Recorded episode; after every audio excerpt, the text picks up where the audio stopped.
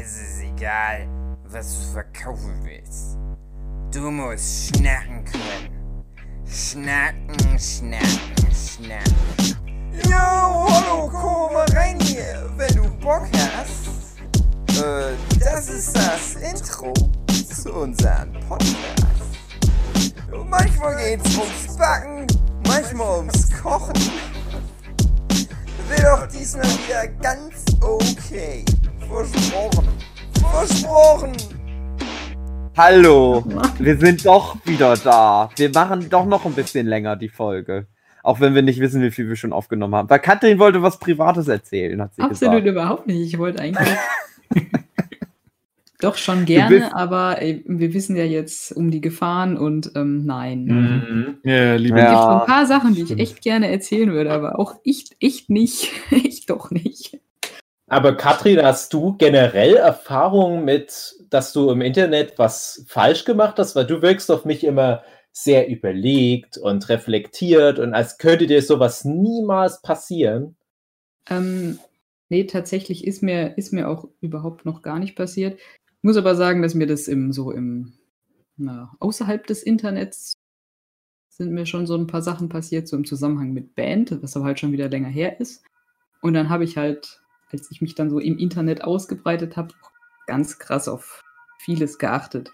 Also ich meine, von mir gibt es ja auch zum Beispiel keine Bilder und gar nichts und mag das alles nicht. Ist mir alles zu, zu gruselig. Ja, ich frage mich halt immer, wie weit man dann damit kommt. Also ich, Ja, nicht so weit. Ich, ja, ich habe ja auch schon häufiger erwähnt, ich bin gar nicht so von Natur aus der exzentrische Selbstvermarkter-Typ. Aber wenn du da bist, wo halt wir sind, ja, auch ein Huki vor allem, dann geht das ja nicht. Also das, das widerspricht sich ja. Du kannst ja nicht dem Internet weitgehend fernbleiben und trotzdem hoffen, dass das Internet deinen Kram sich reinzieht Ja. oder halt deine Bücher kauft. Und ich bin dann halt immer mehr da reingewachsen. Und ich sage aber auch immer wieder, wer viel macht, also wer, wer viel produziert, wer generell halt einfach viel sich an Sachen beteiligt, der hat auch umso mehr Tretminen, die er um sich rum hat. Ja, Und, und ich habe da immer großen Neid Leuten gegenüber, zum Beispiel meiner Sue, die da überhaupt kein Interesse daran hat, irgendwo Fußspuren zu hinterlassen in dem Sinne. Mhm. Ja klar, würde die ganz gern mit ihren Haustierfotos auf Instagram erfolgreichen Channel haben, aber das ist ja jetzt auch nicht ganz so wichtig. Und die macht einfach nichts im Internet. Die postet da nichts rein und das, das ist für die okay. Mhm. Und ich kann da gar nicht die Füße so stillhalten, aber das Ding ist, selbst wenn du dir die größte Mühe gibst, die Leute auch zu unterhalten, und das ist ja so mein größter Anspruch, ich würde auch sagen, für Hugi trifft das halt zu 100% auch zu, lustige Mhm. Tweets, lustige Videos, äh, auch äh, Wissenswertes über den Prozess des Zeichnens und hinter den Kulissen, wofür wir ja zum Beispiel die Vlogs und die Podcasts und so weiter haben. Und es ist nie was richtig bös gemeint, aber trotzdem trittst du immer wieder mal auf eine Mine. Also ich finde so wert? gefühlt für mich ähm, könnte dem Huge jetzt eher weniger passieren, weil der mehr als, als Kunstfigur auch funktioniert. Als jetzt im Gegensatz zu dir, der halt wirklich so als der David Fülecki da auftritt und dann wirkt das alles gleich noch ein bisschen, ja, Mm, ich weiß nicht, halt für dich ist es schwieriger. ja, naja, habe ich ja leider dann auch schon oft genug bewiesen. Ja, das stimmt. Ich glaube, Ja, das ich muss- also-. Es ist interessant, was du sagst, so so zum Thema Kunstfigur. Ich hatte das, ich bin immer ganz gut damit gefahren, so halt so Sachen ins Internet zu posten, aber halt immer unter so diesem gewissen, manche Sachen erzähle ich halt nicht.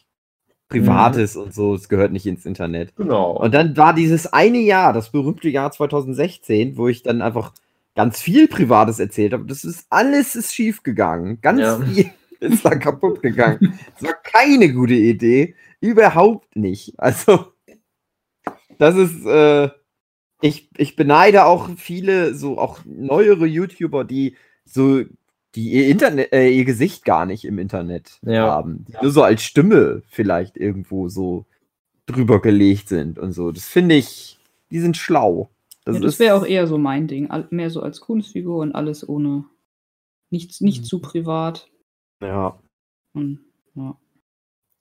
ich finde es auch ganz schade, dass ich da in, in, dem Kontext halt immer mal wieder in sowas reinrutsch, weil, also so, so dieses Thema Gesicht zeigen, da habe ich nämlich genau das, was, was Huki gerade gesagt hat, auch äh, immer mir gewünscht. Für mich. Ich fand es auch immer cool, so wenn, wenn Huki mit seiner Altitüde auf dem Kopf dann sein Zeug gemacht hat, dann hatte dann auch immer gedacht, ja, sowas als, als Internet-Persona, warum eigentlich nicht? Weil ich wollte das halt immer trennen. Ich habe ja auch immer gesagt, ich möchte eigentlich nicht, dass das irgendwann der Name David Fülecki ist, der die Comics verkauft, sondern ich wollte, dass die Comic-Inhalte sich verkaufen. Und ich glaube, das spreche ich mhm. auch für uns alle.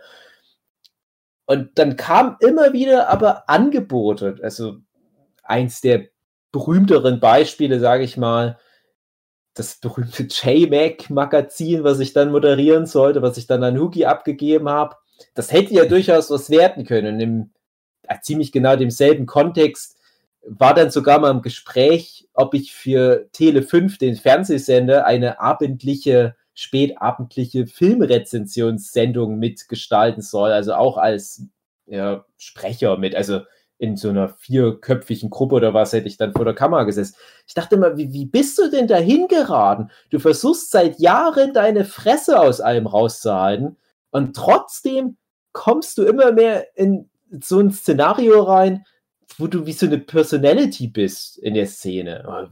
Wenn dann manchmal Conventions sind, dann wirst du halt gefragt, ob du irgendwas moderierst, einen Cosplay-Wettbewerb moderieren und so weiter. Und da, da wäre ich nie drauf gekommen. Ich habe da auch früher hätte ich viel zu viel Schiss gehabt. Ich habe immer noch ein bisschen Schiss vor sowas. Sehr unangenehm. Kannst ja nur falsch machen. Aber irgendwie ist man dann so reingerutscht. Und ich würde jetzt gerne auch in der heutigen Zeit sowas machen, auf YouTube zum Beispiel, aber so komplett verfremdet. Da würde ich mich wohlfühlen. So alles rauslassen, aber nicht, dass das halt so in Verbindung steht. Und so funktionieren ja zum Beispiel die japanischen Mangaka. Die müssen ja überhaupt nicht an die Öffentlichkeit treten, wenn die nicht wollen. Und das mhm. funktioniert ja trotzdem super. Also die Produkte verkaufen sich ja wie geschnitten Brot. Und das ist halt dann nur so ein Enigma. Die Person hinter dem Manga, die existiert halt, aber wir wissen kaum was über die. Und trotzdem kann man damit arbeiten. Also zum Beispiel in Eiichiro Oda durch die One Piece Fanpost-Seiten habe ich halt das Gefühl, den irgendwie zu kennen. Aber ich weiß auch, das ist nur so ein ganz kleiner Ausschnitt von der echten Person. Aber genauso hätte ich mich auch lieber präsentiert. Ein ganz, ganz kleiner Ausschnitt. Aber es ist halt nicht möglich. Gibt es halt kein Zurück mehr oder man kann, muss sich nochmal ja. komplett neu erfinden unter irgendeinem anderen Pseudonym. Aber das kann es mhm. ja dann auch mhm. irgendwie sein. So, aber ich muss echt weg. Ich wollte vorhin eigentlich eigentlich nur Tschüss sagen. Jetzt läuft hier so. wieder. Und wir haben die nochmal reingezogen in den ja, ja. Morast. Ich war auch nicht wirklich vorhin drin, hatte auch irgendwie, habe ich zwischendrin oft nichts gehört. Funktioniert Ach, Das ist so ein richtiges Jubiläum-Special. Wir müssen halt die ganzen mhm. Best-of-Sachen auch mit einbauen. Probleme mit Ton, Leute sind auf einmal weg, sind wieder da. Naja, aber wir haben uns ganz sehr gefreut auf die nächsten 50 Folgen. Das ist halt auch die Frage, wenn Corona vorher mal vorbei ist, machen wir dann trotzdem den, den das Ding hier, den Abschnager, machen wir das dann trotzdem weiter. Klar. Ich würde sagen, ja. Na gut, habt mich überredet. das wäre jetzt sonst vielleicht für die ganzen Virologen da draußen eine, eine Anspann gewesen. ach, ich habe da doch vielleicht noch was, was Corona von heute auf morgen beendet. Mhm. Alles nur, doch, damit die doch, nicht mehr zusammenkommen. Mach doch ihr mal noch das hier, Dave hat irgendwas im Internet angegoogelt. Ja. Und ich, ich gehe da mal weg. Und ja, da freut sich die Katrin am meisten drauf. ich merke das schon. Katrin, die nie was im Fernseher anguckt, aber naja. Es ist dann immer so, als, als würde man einen Fernseher besitzen. Man kann sich da so schön Flasche Rotwein aufmachen, ein paar Kerzen an und dann so imaginieren, ach, so wäre das, wenn ich einen Fernseher hätte. Da hätte ich jetzt diesen Benedict Cumberbatch-Film gesehen. Wow, cool. Ich kann mir richtig vorstellen, wie Dave das erzählt, so plastisch. Na gut. Ich habe aber tatsächlich, ich bin gerade, ich bin jetzt fast durch, ich habe jetzt endlich mal Punpun fast fertig gelesen. Oh, schön. Ja, ja schön. Guck, Zwei guck. Bände. Guck, guck. Die letzten beiden Bände kannst du überspringen, da passiert nichts mehr. das ist wirklich, das ist so dermaßen gut. Ja. Mhm. Hör dir mal den Podcast du, dazu an. Wann hast du damit angefangen? Boah, das weiß ich nicht mehr. Ich hatte ja das Problem, dass ich, ich habe diese, diese Box da nicht mehr gekriegt, die gab es mhm. da nicht. Und dann habe ich so lange gebraucht, gekauft. irgendwie einzeln zu kaufen und dann ist das zwischendrin mal eingeschlafen. Und jetzt habe ich sie seit einer Weile alle da stehen und kam nicht dazu, aber, aber jetzt. Mhm. Ich finde es interessant. Ja, mhm. ich habe ja Pun Pun zweimal gekauft. Ich habe erst alle Bände einzeln gekauft und dann habe ich die Box nochmal gekauft, weil meine Ex-Freundin einfach alle Bücher mitgenommen hat. Aber naja, nee, muss man fairerweise sagen, die hat auch einen Großteil davon bezahlt. Also, naja. Okay. Ist okay. Ja, Ab und Pun. Manga kann man das machen. Pun Pun nochmal die Empfehlung. Alle müssen Pun Pun lesen. Ich hatte das erst neulich wieder, das, das Thema, und Katrin, du hast ja sogar auf Instagram nochmal angesprochen bei so einem Posting. Und ich bin immer schockiert, wie wenig relevant Punpun eigentlich ist in der Szene. Und es, kann da nicht sein. Ja. Naja. Ja, und dann, wie gesagt, wenn du durch bist mit Band 12, ist der letzte, glaube ich, mhm. Dann kannst du dir ja unsere traurigen, depressiven Folgen zu dem Thema anhören, die mhm. ja sogar mal irgendwo im Feuilleton erwähnt wurden. Das macht. Fein, fein, die Feinherren. Okay, dann empfehlt ihr mal weiter und ich bin Maus. Viel Spaß mit dem lustigen Ende von Pun Pun. Danke. es war alles nur ein Traum. Wird Pun Pun das große Kartrennen gewinnen? Ich muss schnell auflegen, sonst werde ich irgendwie. Bindung weg.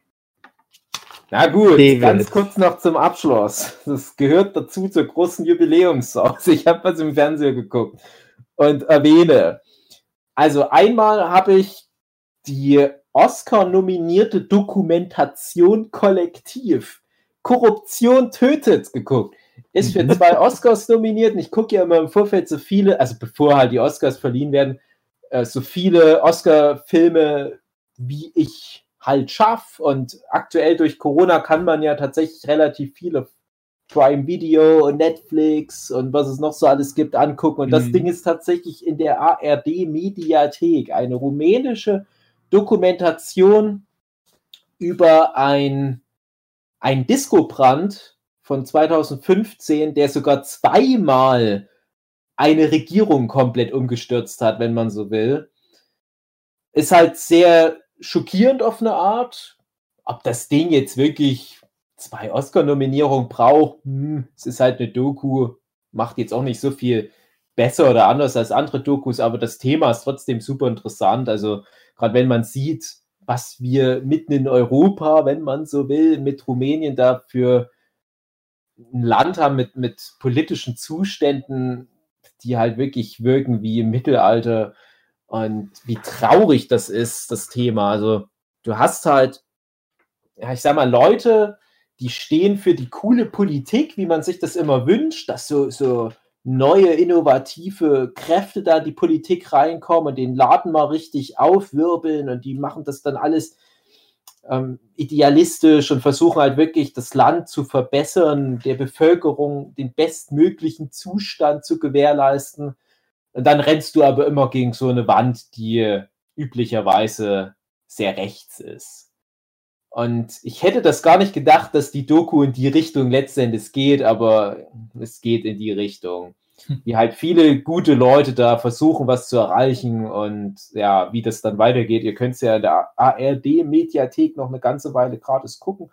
Da habe ich generell gemerkt, wie viel Zeug in der ARD-Mediathek mittlerweile drin ist. Mhm. Und ein Film, den ich gar nicht in der Mediathek geguckt habe, sondern ich glaube zufällig auf einem dritten Kanal wahrscheinlich, aber es war, glaube ich, dann auch noch in der Mediathek. Ich bin mir nicht hundertprozentig sicher, ich glaube, der war noch drin. Border. Thema Oscar-Nominierung hatte damals auch zwei Oscar-Nominierungen, obwohl es ein schwedischer Film ist. Also Filme, die aus dem Ausland kommen, haben es ja dann mal ein bisschen schwerer, mehrere Oscar-Nominierungen zu bekommen. Parasite letztes Jahr, das war mal so eine absolute Ausnahme. Dann fällt mir noch sowas ein wie The Artist oder Das Leben ist schön. Also es ist ganz selten mal. Dieser Border, ich weiß nicht, ob ihr den kennt, das ist ein Film über Trolle. Internet-Trolle. Nee, echte Trolle. Die im Garten stehen. Die, ach, die berühmten echten Trolle, die es in echt gibt. Mhm. Genau. oh Mann, du bist ein Internet-Troll. Du Film nicht spielen. Oder zwei. Jetzt wird gebumst. Naja, äh, ist, äh, auf alle Fälle kann man gucken. Es ist interessant. Also es geht halt darum, die, die Prämisse, unsere echte Welt. Und da ist eine Frau und man könnte denken, ja, die hat vielleicht einen Chromosomenfehler, die sieht ein bisschen komisch aus, physiognomisch geht da ein bisschen was ab, man kann es nicht so richtig deuten.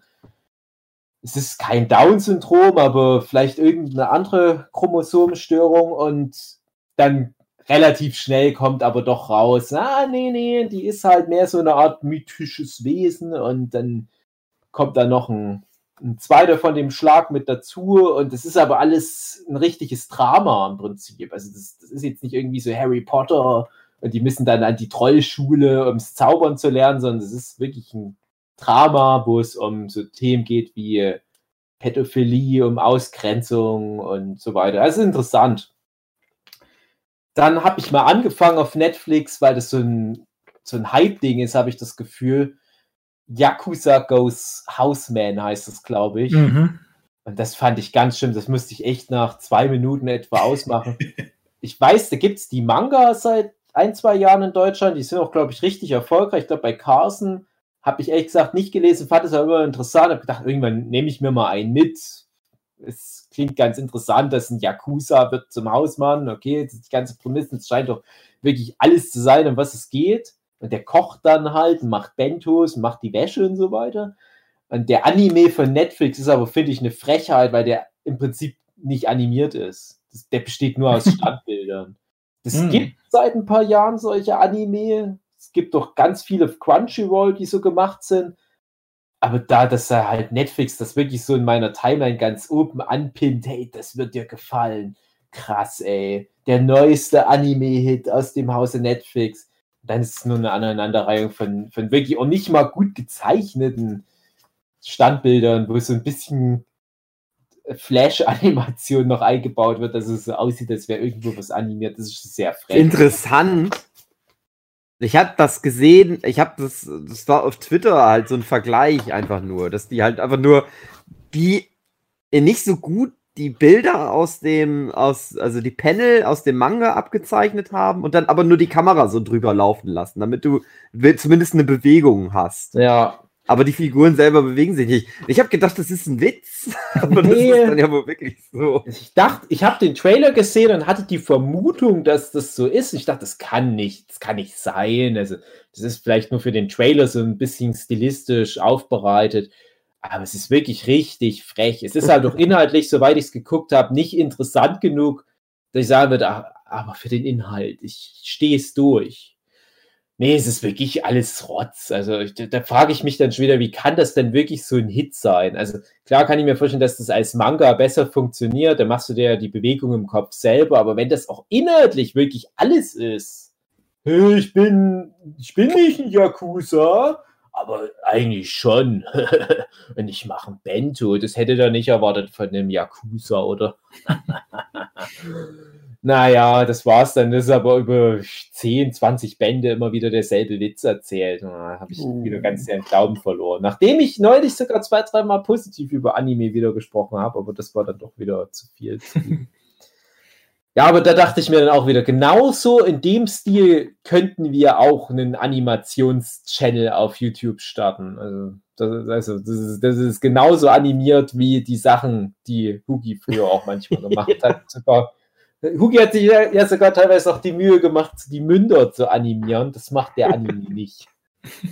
Ich meine, also das ist schon echt heftig. Du könntest wenigstens so Annoying Orange-mäßig so einen Menschenmund, der sich bewegt, einbauen. Wenigstens das. Nee. Ja, mach mal noch die mit Mindgame an und dann mache ich da den Anime. Alles klar, mache ich. Also ich nehme mir auch keine Mühe. Den, du nee, musst mach, abmalen. Mach, äh, einmal Bucket. Mach nur den du, Bucket. Den du musst es abmalen, Hugi. Aber auch so ganz schlecht mit einem dicken Filzer. Ja. Geht's doch schneller mit einem bunt Ich tausch nur ab und, äh, und lass das dann halt so. Ich muss es echt mal auf Twitter gucken, ob ich finde ich das noch. Ja, dann ist jetzt vielleicht für euch nicht ganz so interessant. Ich habe noch Walking Dead Staffel 10 endgültig, oh. endlich mal geguckt. Und das ist so ein interessantes Ding. Ich gucke ja immer noch Walking Dead, schuldig. Und es ist so in Staffel 10 echt so scheiß langweilig geworden. Ich habe sogar darüber schon mal erzählt.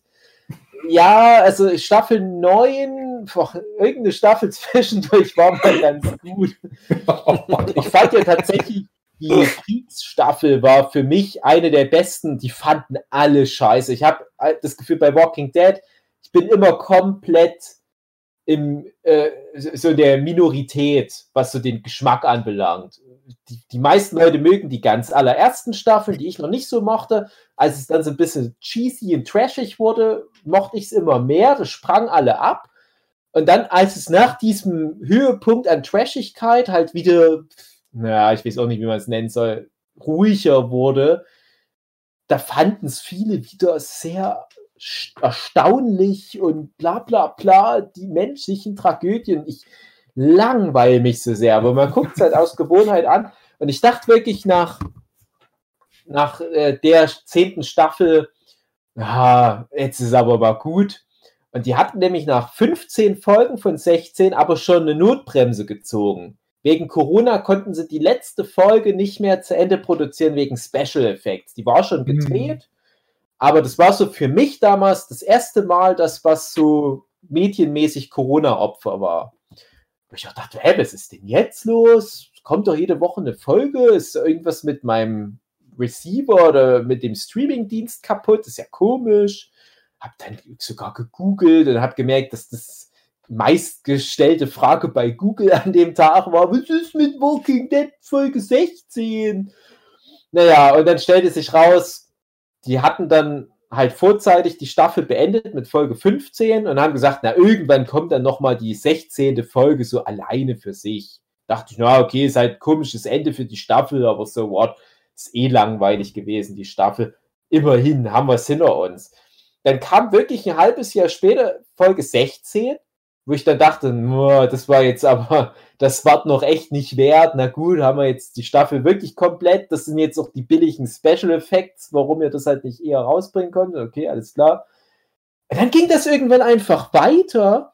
Da haben die Macher im Prinzip sowas gesagt wie, ja, für die Überbrückung, bis es dann wieder richtige neue Staffeln gibt, schenken wir euch nochmal sechs weitere neue Folgen. Ich dachte, oh nein, aber das ist doch schon jetzt so langweilig und zieht sich wie ein Kaugummi. Und diese sechs neuen Folgen, die wir bekommen haben, die sind so furchtbar. Das ist so schlecht. Das sind alles Bottle-Episodes, wo wir ja neulich schon mal drüber gesprochen mhm. hatten. Also Folgen, die mit ganz wenig Cast, teilweise nur zwei Schauspielern, möglichst nur Dialogen, möglichst wenig Special Effects gemacht wurden, so richtige Geldsparfolgen, wo du teilweise kaum noch Zombies hast. Und wenn Zombies vorkommen, dann siehst du in der Regel nicht, wie die getötet werden. Das ist also wirklich alles, wo man Geld sparen konnte. Und da zeigt sich aber auch, dass die nicht wissen, wie Figuren funktionieren, was interessant ist. Es, es gibt ja Serien, die profitieren von solchen Bottle-Episodes, weil dann merkst, hey, das mhm. sind ja mhm. super Dialoge einige meiner Lieblingsserien sind im Prinzip nur sowas. Leute, die halt coole Dialoge machen, wo wir wieder bei sowas wie Curb Your Enthusiasm wären, was alles nur auf guten Dialogen basiert. Walking Dead, das ist ganz furchtbar. Das ist so schlecht geworden. Also ich, ich, das ist unfassbar. Also wenn man schon lange Walking Dead nicht mehr gesehen hat, das ist unfassbar, wie redundant, langweilig, schlecht diese zehnte Staffel eh schon war, aber vor allem diese sechs Folgen, das ist wie ein Schlag in die Affenfresse. Das ist, das ist so krass. Es geht in einer Folge echt darum, dass die angeln gehen. Also, mhm. es ist kein Witz. Da passiert auch sonst nicht viel mehr. Das, das ist, naja, sehr ärgerlich. Aber das scheint wohl bei anderen Serien auch teilweise vorzukommen, dass jetzt solche Folgen produziert werden, aber halt nicht so schlecht wie bei Walking Dead. Das ist so krass, dass die damit durchkommen. Aber es ist im Gegensatz zu Yakuza Houseman animiert. Dann hätte ich gerne noch mal ganz kurz Jochen gehört. Jochen, mhm. du hast doch Doom Patrol jetzt auch angefangen. Wie weit bist denn du da? Ja, alle zwei Staffeln, die da sind, durch. Ich auch. Ja. Und mich hat es auch zunehmend dann leider äh, gelangweilt. Ja, also die, ja. oh je, äh, ist ja schon eine Weile her, muss ich wieder rauskramen. Ist das so ähm, lange her? Ja, bestimmt über zwei Wochen, oder? Uh, okay, ja. Können nichts daran erinnern. Nee, also, ähm, äh, sagen wir mal so. äh, wir hatten, Michael und ich haben zusammen die, die erste Folge angeguckt und waren uns dann beide einig, so, das ist eigentlich eine Serie, die wir nicht weiter gucken wollen. Mhm. Und dann hattest du das irgendwie nochmal erwähnt und eigentlich so wie weit ich mich erinnern konnte, eher positiv. Kann aber auch sein, dass ich das falsch verstanden ja, habe. Ja, schon wohlwollend, aber ja. auch nicht so als hundertprozentige Empfehlung. Und dann dachte ich mir so, ach, so, ja, war, war glaube ich über Ostern. Äh, gucke ich da mal mich durch. Und so nebenher auch dann, also nicht wirklich mhm. hundertprozentig immer zuguckt. Und die Serie ist nicht so schlimm, wie ich nach der ersten Folge gedacht habe. Ähm, aber die ist, die, ist tonal so ganz, ganz komisch all over the place. Ich hatte es ja da, da, dann auch geschrieben. Ähm, da ist, äh, da gibt es ja die, diesen Cyborg, es ist ja alles DC-Universum. Und da gibt es diesen Cyborg, das ist so ein Junge, der hat einen Unfall äh, und sein Vater hat ihn dann äh, Cyborg-Implantate reingemacht und äh, quasi ist der jetzt ein Superheld dadurch geworden und so weiter. Ähm, und äh, da gibt es halt immer so Spannungen zwischen den beiden. Also der Sohn äh, äh, hat erstmal Schuldgefühle, weil bei dem Unfall ist dann auch seine Mutter gestorben und er fühlt sich verantwortlich für den Unfall.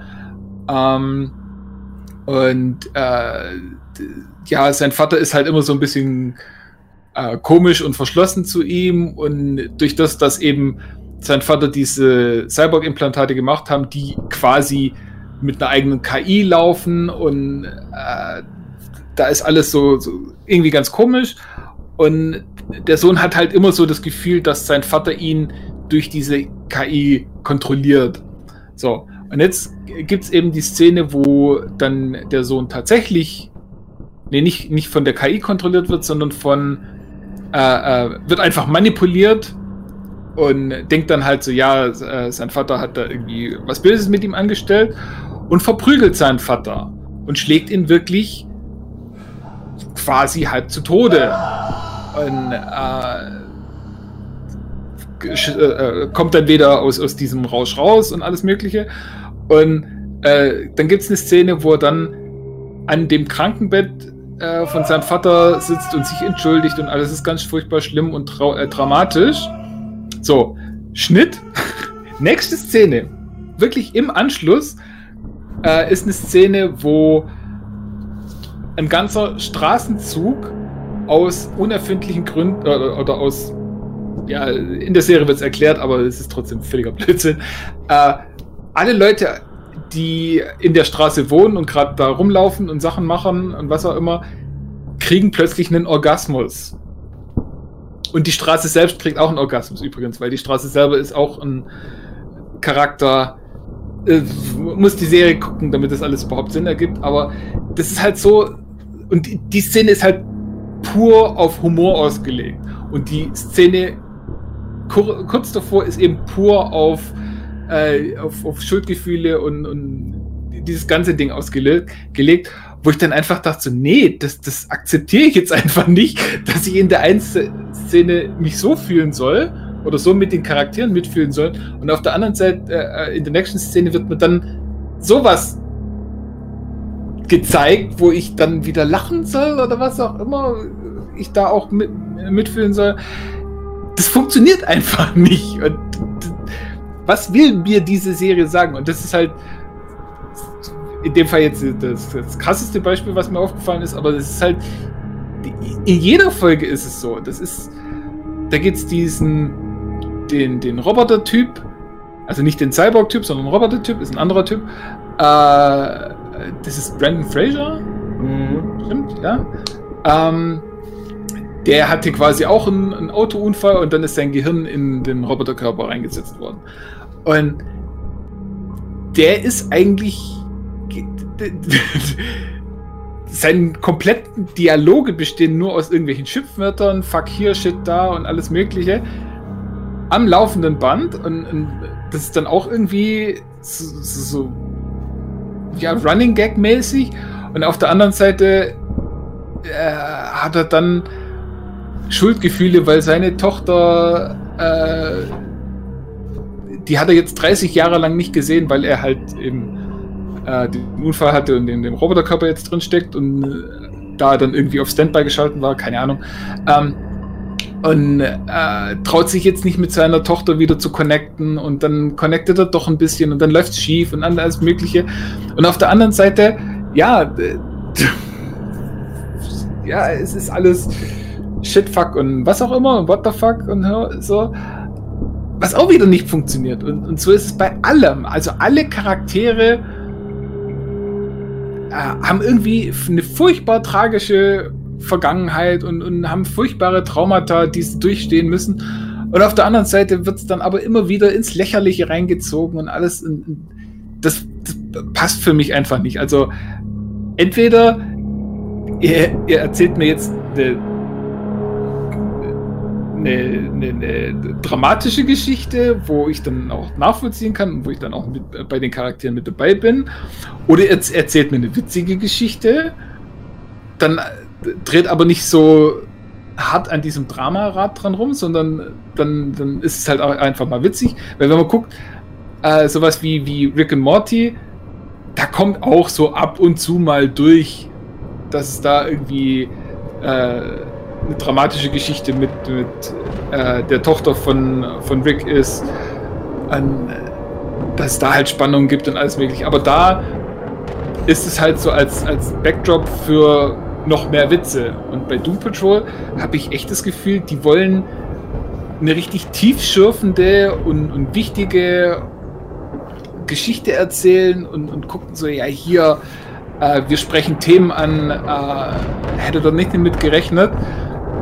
Ja, stimmt, hätte ich nicht damit gerechnet, aber dann könnt ihr nicht auf der anderen Seite gucken, dass ich dann über eure kindischen Witze lache und über in der ersten Folge ist läuft alles darauf hinaus, dass ein Esel fotzt. Weil er auch sagt, das, das kann doch nicht euer Ernst sein, so eine Geschichte zu erzählen. Und, äh, ja, äh, dann in der zweiten Staffel ist es irgendwie so, dass dass noch so der, der Charakter von der Tochter von dem, also Adoptivtochter von dem Typ, der die Doom Patrol organisiert hat, äh, mit reinspielt und da weiß ich auch nicht, was man von der halten soll. Und, und ja, warum ist die da und, und was macht die und warum soll ich jetzt da irgendwie investiert sein?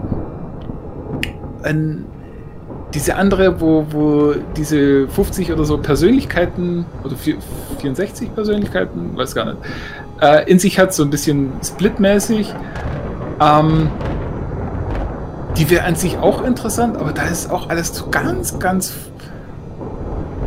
furchtbar verstörend und äh, also ich, ich kann über die witzigen Szenen einfach nicht so lachen, wie ich gern, wie ich mir vorstelle, dass es gedacht war, dass man über die Szenen lacht, weil auf der anderen Seite ich die, die ernsthaften Sachen so ernst nehme, dass, es da einfach nicht funktioniert miteinander.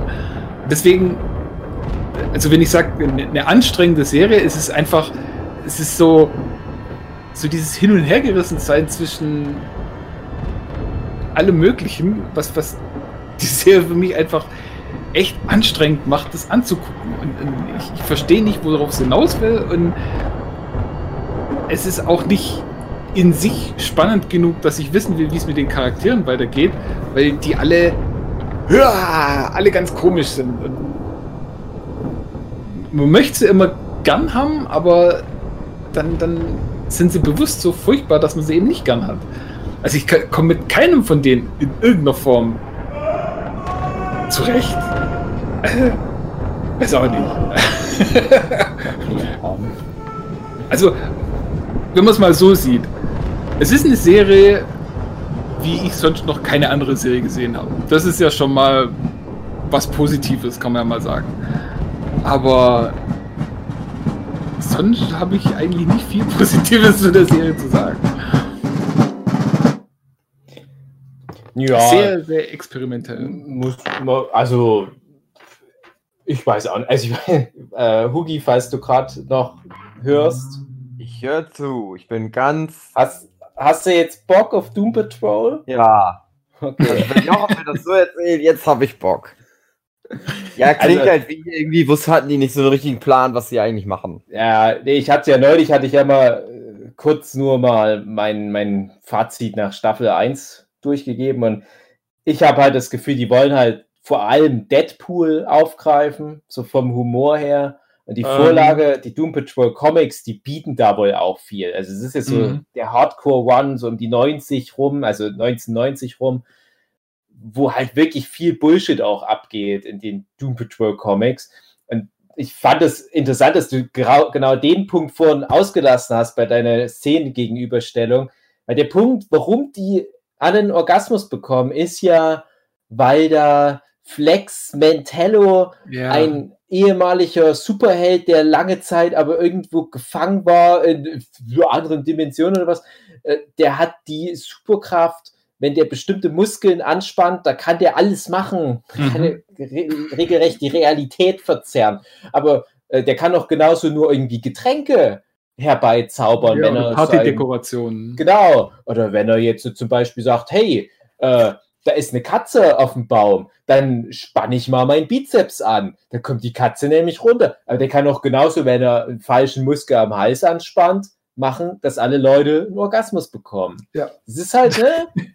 alleine diese Superkräfte, das ist halt auch so ein Running Gag. Du hast einen, der hat die Superkraft, dass der, wenn der an Barthaaren riecht, dann findet der alles heraus über die Person und kann den immer jederzeit überall aufspüren und halt, du hast schon erwähnt, Danny die Straße, das ist ein Charakter, der ist eine Straße und das Der- ist, Der coolste von allen finde ich, Danny die Straße. Einfach nur Stück Straße, ist ein Typ. Mhm. Ja, es hat ja aber auch eine, eine erstaunlich komplexe Backstory. Ja. Und ich, ich finde das alles ganz trollig, aber der Punkt, wo, wo du, glaube ich, halt auch dran scheiterst, und was doch völlig verständlich ist, ist, du kannst nicht gleichzeitig diese, hahaha, guck mal, die wacky Mhm. Characters, die das DC-Universum, die der Kennen des DC-Universums halt auch hervorgebracht hat.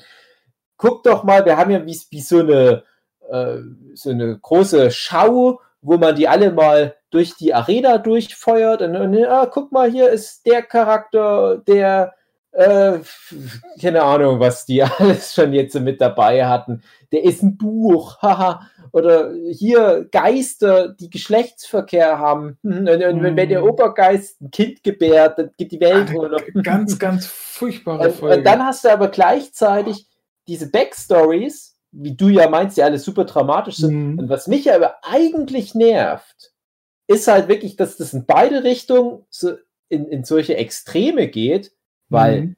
eine Serie, die Dramatisches mit Lustigem verbindet, funktioniert ja wunderbar, siehe Buffy. Ja, Aber hier ist halt das Problem, das hakt ja auch nicht wirklich ineinander ein. Und stattdessen, eben weil denen halt nichts eingefallen ist, wie man das schön miteinander verbinden kann. Wir haben jetzt den Typ mit den Muskeln, hm, kann man den noch irgendwie mit den Schicksalen der Hauptfiguren kombinieren? Na, irgendwie nicht. Dann ist er nur alle fünf Folgen mal für einen Gag da, okay. Danny die Straße, hm, ja, vielleicht können wir da ein bisschen mehr mit der machen, aber auch nicht so wirklich. Und stattdessen wird die komplette Charakterentwicklung über Flashbacks gemacht. Mhm. Und das kotzt mich extrem an an der Serie. Und ich glaube, ich fände die wesentlich besser, wenn das nicht wäre. Es gibt aktuell, ich glaube, 25 Folgen, 24, 25 Folgen. Und in jeder einzelnen Folge hast du von allen Hauptcharakteren Flashbacks. Mhm. Roundabout.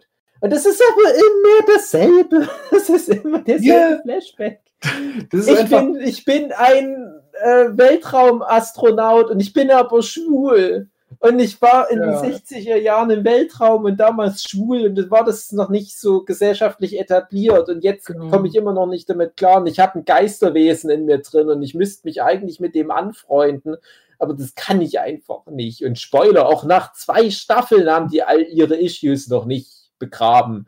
Und jede Figur hat immer wieder dieselben Issues und die werden immer wieder neu aufgewärmt. Das geht mir so auf den Keks, wenn die sich nur auf dieses Lustige stattdessen konzentrieren, wenn so dieses, kann, äh, hier, es gibt da den Charakter XY von 1973 und hier, den haben wir mal wieder mit dabei. Ja, kommt damit mal klar, DC-Fanbase, dass auch so eine Figur existiert.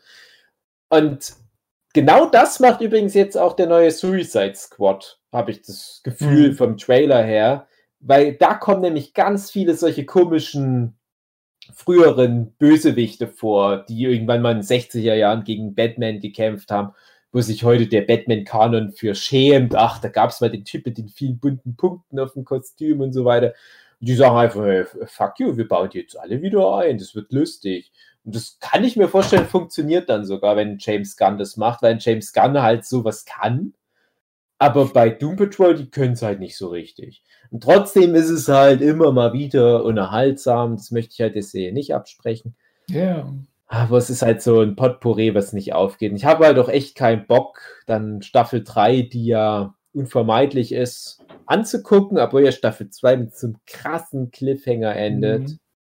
Es ist aber bei mir, ich habe jetzt den Witz verstanden und ich weiß genau, was in Staffel 3 passieren wird. Du wirst in jeder Folge Mhm. versuchen herauszufinden, wie wird denn endlich mal der schwule Astronaut mit seinem Geisterwesen klarkommen. Nee. Und in der ersten Staffel hatte ich dann noch diesen ganz großen Vorteil, dass, ähm, wie heißt er? Alan? Alan Tudyk? Alan Tudyk, ja. Dass der halt als Antagonist mitspielt und das ist halt so, so ein Breaking Fourth Wall Bösewicht und, und der ist halt, den merkt man richtig an, der hat richtig Spaß an seiner Rolle Mhm. und, und alles, was er macht, ist wunderbar. Und der fehlt halt ganz gewaltig in der zweiten Staffel. Mhm. Da, da ist halt die, die, die komplette zweite Staffel ist einfach nur eine Aneinanderreihung von seltsamen Sachen. Und, äh, wie ist denn das? Die, sind die am Anfang, sind die am Ende von der Klein. letzten Staffel sind sie klein geworden. Ja. Jetzt sind sie am Anfang von der zweiten Staffel sind sie auch klein. Was auch der größte Witz ist, weil Danny die Straße ist halt, halt nur noch ein Steinblock. Haha. weil es halt witzig ist, weil der auch nur klein ist. Nee, ich Ähm. weiß gar nicht, ob der deswegen Steinberg ist ähm, oder weil der explodiert ist. Einfach nur ein Stein, also nur so ein Prick übrig geblieben ist. Also ich habe es so interpretiert, die sind alle jetzt klein geworden und Danny die Straße ist klein geworden, deswegen Mhm. ist es nur noch ein Stein. Kann auch Ja. sein. äh, ja, und, und dann heißt das so ein bisschen vor sich hin und dann eben gerade dieses, dieses kleine Mädel, was ja auch schon über 100 Jahre alt ist irgendwie. Sind Äh, alle irgendwie 100 Jahre alt. Ja, die, die, die das, vorkommen, sind ja irgendwie unsterblich und hängt dort immer rum. Ja. Das ist auch was, also so, was die zeitliche Einordnung ist, ist auch ganz, ganz schwierig, weil ja, irgendwann trifft ja der, der schwule Astronaut, trifft ja dann seinen, was, Enkel oder sowas und der ist ja dann Mhm. schon im Alter, wie wenn es ein Opa wäre. Mhm. Es ist ganz, ganz komisch alles. Ähm, ja, und, und dieses kleine Mädel hat irgendwie das Problem, dass äh, es sind mehrere Geisterwesen um sich rum hat und das eine ist der Candlemaker, also der Katzenmacher und der erfüllt ihr Wünsche, aber der ist bös. Und ja, die, die gesamte zweite Staffel läuft halt darauf raus, dass sie eben keine Wünsche mehr aussprechen darf. Und du ja auch denkst, so, ja, äh, äh, es gibt ja diese, die, diese ganzen Djinn-Geschichten, dass wenn du irgendwie einen Wunsch aussprichst, dass der dann äh, irgendwie falsch interpretiert wird und dann eben zu was Bösem wird.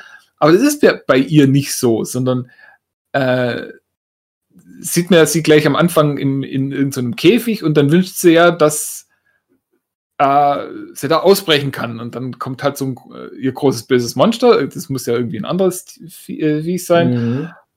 Und das macht aber eigentlich nichts. Das kru- krummelt bloß so in der Gegend rum und erst dann, wo, wo sie dann halt mehr oder weniger angegriffen wird, tritt dann auch dieses Viech durch. Also es ist nicht so, dass durch ihren Wunsch jetzt irgendwas Böses passiert ist, sondern sie hat ihren Wunsch ausgesprochen, dann ist was passiert und danach aus anderen Umständen ist dann was Schlechtes draus geworden. Und so hatte ich das eigentlich bei allen ihren Wünschen, das sind ja auch nicht so wirklich viele, das Gefühl, wo ich dann auch dachte, hey, ja, dann, dann wünsch dir doch einfach was Gutes und nicht irgendwas Schlechtes. Wenn du natürlich immer was Schlechtes wünschst, dann passiert auch was Schlechtes. Deswegen, also, wie gesagt, ja, es ist, wie du sagst, es sind alles, alle, in alle Richtungen extreme Sachen sind irgendwo in Mixer reingeworfen worden und dann, ja, durchgemixt worden, gemixt worden. Und, und irgendwas ist da dabei jetzt rausgekommen und das ist Doom Patrol. Mhm. Der neue heiße Scheiß. Ach ja, DC. Hm. Manchmal wünsche ich mir, André wäre da und würde auf sein Handgelenk tippen. Ich denke, Das hättet ihr ja als, das ist, hättet ihr als extra Folge aufnehmen sollen, gleich. Hättet Ja, ihr dann eine ist schöne- das halt eine extra Folge. Ja, wir haben doch eh zwei geteilt. Ist nicht so eine Mini-Folge über Doom Patrol. Ja, und ja, oder wir machen, was ich was alles. André macht- macht das schon. Machen wir jetzt André einfach einen Abschnacker weiter und André macht dann einfach eine Doppelfolge Abschnacker und eine kommt Freitag und eine kommt Sonntag raus. Ja, Keine. Ahnung. Äh, Ich habe ja auch noch was für die Kategorie Dave, was im- hat im Fernsehen Ach, okay. gegoogelt. Ich wollte nämlich, als du anfingst, Dave, mit Ja. da, äh, du hast ja mit der Doku angefangen, wollte ich nämlich sagen, apropos Doku. Aber das ist jetzt schon so lange her. Aber habt ihr der Maulwurf gesehen? Wen? Das ist Der doch jetzt Götz-George-Film? Nein, der kleine Maulwurf von der Sendung mit der Maus. Ja, da. Nein, der Maulwurf, das ist doch jetzt die Doku, die jetzt alle angucken. Alle coolen Kids sprechen wer darüber. guckt dir die Doku an? Nur Trottel, ich weiß nicht, was das ist. Ich ist hab das mein- das Mann, Michael das ist- Jordan? Es ist eine Doku über einen Typ aus Dänemark. Der, so äh, Tiger der ein Maulwurf, nein, der, der in den nordkoreanischen Fanclub, also den Fanclub von Nordkorea in Dänemark eingestiegen ist und dann als Maulwurf zu einem der krassesten Inform also zu, zu einem, ja, so, ein- so ein Spion im Prinzip geworden ist in Nordkorea. Also der, der so, mhm. zu ganz hohen Leuten in Ah. Nordkorea so Kontakt aufgebaut, geknüpft hat und dann aufgedeckt hat, wie halt Nordkorea sein Gel das Geld verdient, was die halt haben. Was, weil die halt Waffengeschäfte machen und hat das so halt so, hat dann halt so Leuten geholfen, da so Deals einzufädeln, aber eben als Maulwurf, also hat das halt alles heimlich gefilmt und das ist die Doku. Ach, schön Mhm. eigentlich. Ja, es ist auch cool. Also ich habe schon mal genau so eine Doku, mindestens eine gesehen, wie du das gerade äh, beschrieben hast. Der, das hieß wie Interview mit Seth Rogen und James Franco. Nein, nein, aber genau sowas, wo halt auch ein Filmteam gesagt hat, wir wollen hier irgendwas machen in Nordkorea und das, das passt doch zu der nordkoreanischen Kultur. Ich weiß nicht mehr genau, die wollten da, glaube ich, ja, ach, ich weiß, ich glaube, ich, die wollten was über äh, Züge machen. Haben halt erzählt, dem Kultusminister oder wem auch immer in Nordkorea, ja, eure Zugkultur ist bemerkenswert. Wir machen eine Doku über Züge. Und natürlich müssten wir auch über die nordkoreanischen Züge was machen. Und da hatten die aber dann Zugang zu allen möglichen Sachen, die halt sonst verwehrt geblieben wären. Und haben dann so heimlich immer so aus, aus der Mhm. Brusttasche raus die Straßenzüge mitgefilmt und in dem äh, ja, Staatssälen, wo dann die Banketts abgehalten wurden. Und das war halt für mich damals das erste Mal, dass ich so richtig einen Einblick in das Land Nordkorea bekommen habe, was sich bei mir auch so festgefahren hat jetzt, weil ich denke da immer an, an leere, gigantische Straßen, wo ein Neubaublock nach dem anderen kommt, wo aber keine Menschen draußen sind. Es Ja. ist immer Winter. Aber hat das irgendein neues Bild bei dir auch gemacht oder nur bestätigt?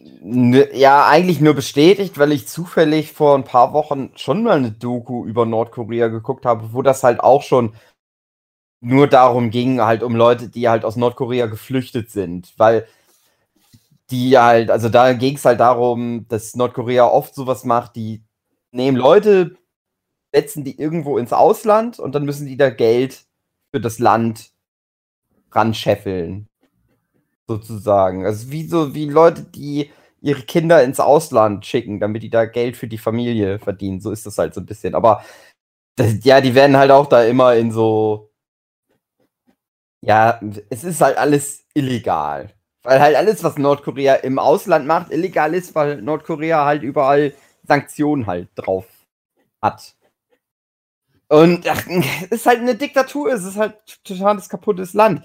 Meine Frage, die ich mir da ganz viel bei der Doku gestellt habe, ist eigentlich so, wie, wie die, also die Leute, die das machen. Das ist, also in der Doku hast du halt dann sehr hohe Tiere da in dieser Regierung, die da Giraffe. irgendwo sitzen. Wo ich, und aber das ist halt, also wenn die, wenn die so sprechen mit diesem Maulwurf, ne, und da sind ja noch ein paar andere, nicht Nordkorea mit dabei, das ist immer so, ja, wir sind für die Freiheit, wir sind ja ein, wir sind das Kommun ein kommunistisches Land, wir sind gegen den Kapitalismus und so. Und es geht aber immer nur darum, Geld zu verdienen, möglichst viel Geld zu verdienen für halt ihren Diktatorchef und, und so. Und wo ich mich halt frage, sind die wirklich so, sind die wirklich so verblendet? Oder wissen die halt genau, was sie tun? Und sind die, oder, oder sind die halt nur so, die wissen, die müssen das halt machen, weil denen geht's ja durch, dadurch besser als den ganzen armen Schweinen in dem Land, die halt da alle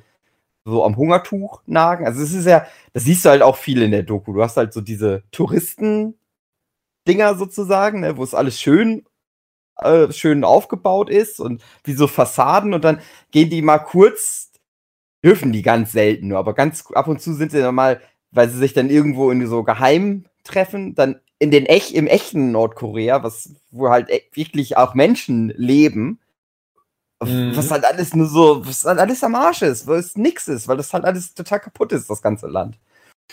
Und äh, ja, was, was, wie sind diese Leute, die halt da so an den, in diesen oberen Rängen sind? Sind die wirklich so, glauben die das, was die sagen, oder sind die, oder wissen sie, sie müssen das sagen, dadurch haben sie selber dann ein besseres Leben als die ganzen anderen Leute?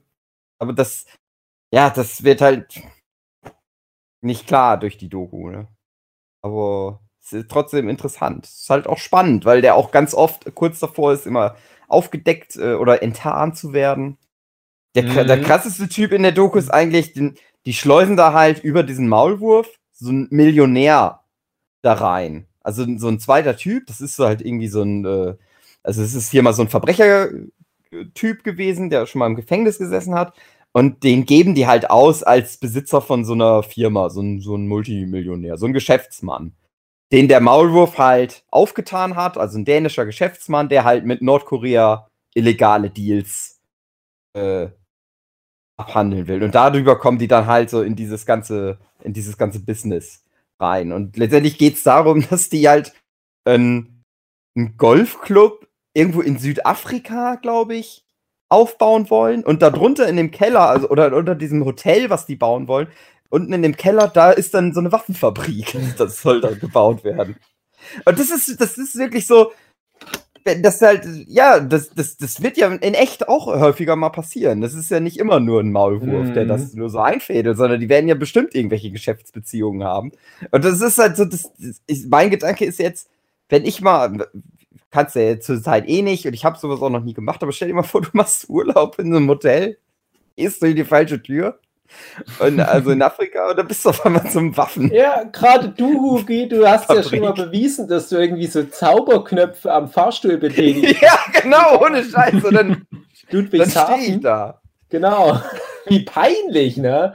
Du, du, die, die Tür geht auf, du denkst, ja, Foyer, und dann ist es aber so ein kilometerlanger Gang, so Sweatshop mit ganz vielen Zwölfjährigen, die da Kalaschnikows bauen. Ja, und ich gehe Ja, aber rein und denk genau. so, hä, ist das mein, ist das der Gang zu meinem Zimmer? Na, muss ja ich dich wohl. du würdest dann, du würdest dann echt deine Tasche auspacken, würdest denken, naja, dafür war ja aber auch das Zimmer billig. Alle, alle, und dann treffe ich halt so äh, Le Leute aus Nordkorea, aber ich wäre dann auch die ganze, ich wäre dann auch so, ja, äh, ja, was macht ihr hier so? Ach so, Waffen. Ja, das ist dann halt wohl so. Ne? Wie Also, so eine Konferenz Ach halt. so, also, so viele- Welt in dem Hotel ja. statt. So wird das Hotel dann auch mit, so mitfinanziert auch. Aha. Und die Waffen, die kann man, kann man die hier direkt kaufen? kann ich hier Waffen kaufen? Und wissen Na, dann wie ich halt so- es Frühstück gibt? ja, und dann würde ich halt so einen Waffendeal über ein paar Millionen abschließen. Und würde Ja, aber aus also denken, ja, ein paar Millionen sagen Nordkorea-Dollar, aber wie viel Euros werden das schon sein? Fünf? Du kannst es ja über die Stadt Osnabrück 15. abrechnen. ja, genau. Du bist ja da systemrelevant und, und stellvertretend für die Stadt und am Ende braucht es vielleicht die Stadt Osnabrück. Aber wer kauft denn dann die Waffen von den Nordkoreanern? Kaufen dann andere Länder, was ich Nigeria oder was, wo halt Ja, ach, ach das, ich weiß es jetzt natürlich nicht nicht selber? mehr.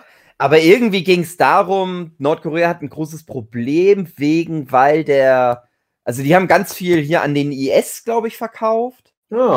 ja, Und es wird halt sowas erwähnt wie, ja, wir haben jetzt gerade echt ein großes Problem, weil die halt gerade zu, zu weit, nein, weil die gerade zu sehr niedergeschlagen, nicht niedergeschlagen sind, äh, kaputtgeschlagen sind. Deswegen kaufen die jetzt keine Waffen mehr. Aber wir müssen dann, äh, ja, wir finden schon wieder irgendwie jemanden, der uns das abkauft oder so, sozusagen.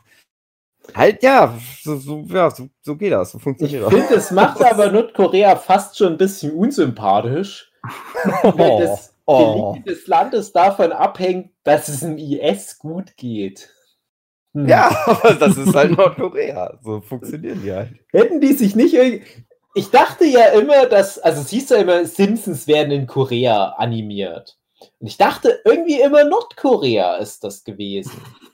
Ich dachte immer, ja, Nordkorea irgendwie blödes Land, so von der Idee, aber die Simpsons werden immerhin dort animiert. Das ist doch was Gutes. Aber am Ende ist das Südkorea, wo die Simpsons einfach zu Mhm. Hungerpreisen animiert werden. Und Nordkorea hat irgendwie gar nichts. An der Züge. Ja, gute, gute Züge. Irgendwas musste aber in Nordkorea auch passieren. Wenn, wenn ich jetzt so, ich mal jetzt rein hypothetisch Gedankenkonstrukt. Ich bin so ein ganz normaler Bub und ich bin zufällig in das Land Nordkorea reingeboren worden. Ich kann mir nicht vorstellen, was dort so ein Tagesablauf ist. Also ich gehe anscheinend doch mal in eine Schule Ja. und lerne dann halt, dass da die, die Kims alle cool sind, aber lerne Naja, ich also, normal Sachkunde und Astronomie oder ist das irgendwie nicht systemrelevant? nee, du wirst, also erstmal wirst du natürlich das nur so lernen, dass das für dich, dass das, dass das den Leuten in den Kram passt, so, ne? Also du wirst halt nur, für Geschichte ist wahrscheinlich schwierig, glaube ich. Sollte man nicht dann so drauf hören, was, was sie da einem erzählen. Aber, also, so wie ich es verstanden habe, es wird dann natürlich auch Bauern geben und einen Bauarbeiter und so.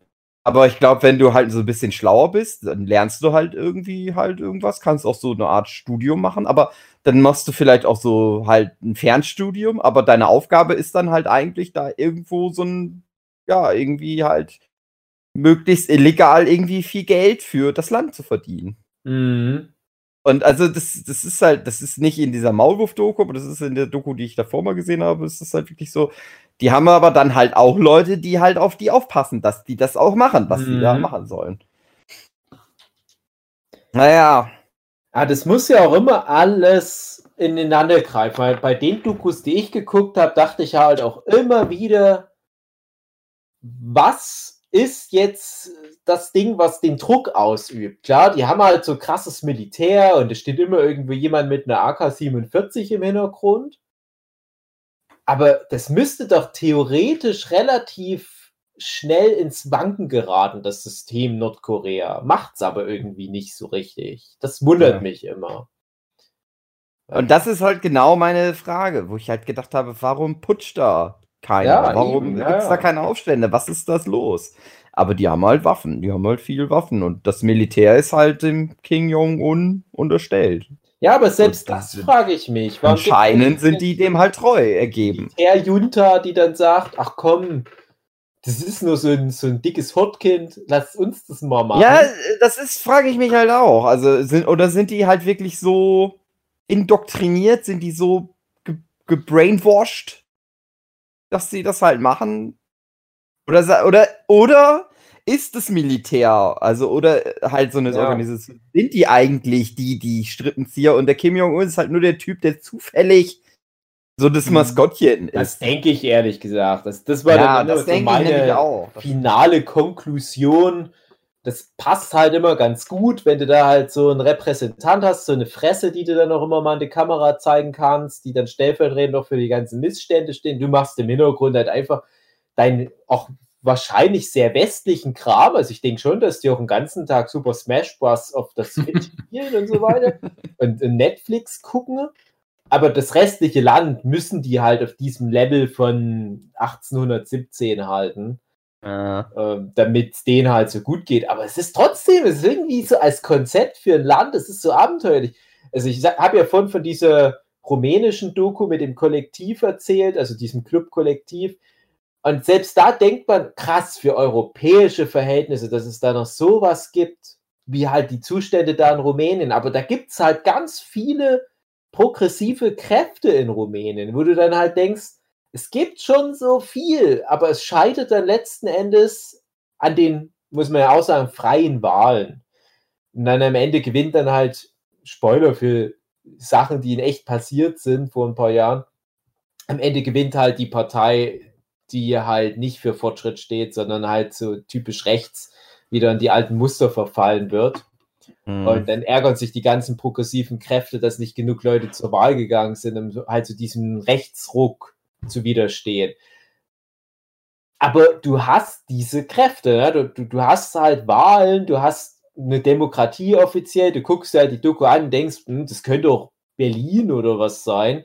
Also wenn du so die, die Stadtszenen siehst, was ist da nur schiefgelaufen? Also wo ist da jetzt äh, der Fehler im System? Darum geht es halt in der Doku. Aber bei Nordkorea, das ist auf der Basis schon so abenteuerlich, dass es halt so ein Land noch auf der Welt gibt. Aber da könnten wir natürlich jetzt noch zig andere Beispiele nennen, wo irgendwo in, keine Ahnung, in, in Zentralafrika dann halt ein Militär da eine Regierung bildet, in Anführungsstrichen, oder Südamerika halt von, von Korruption zerfressene Länder und so weiter.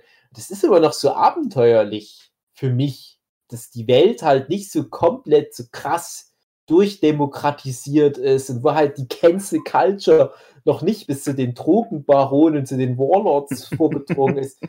Cancel Drogenwarlord Baron Akku Mbadi.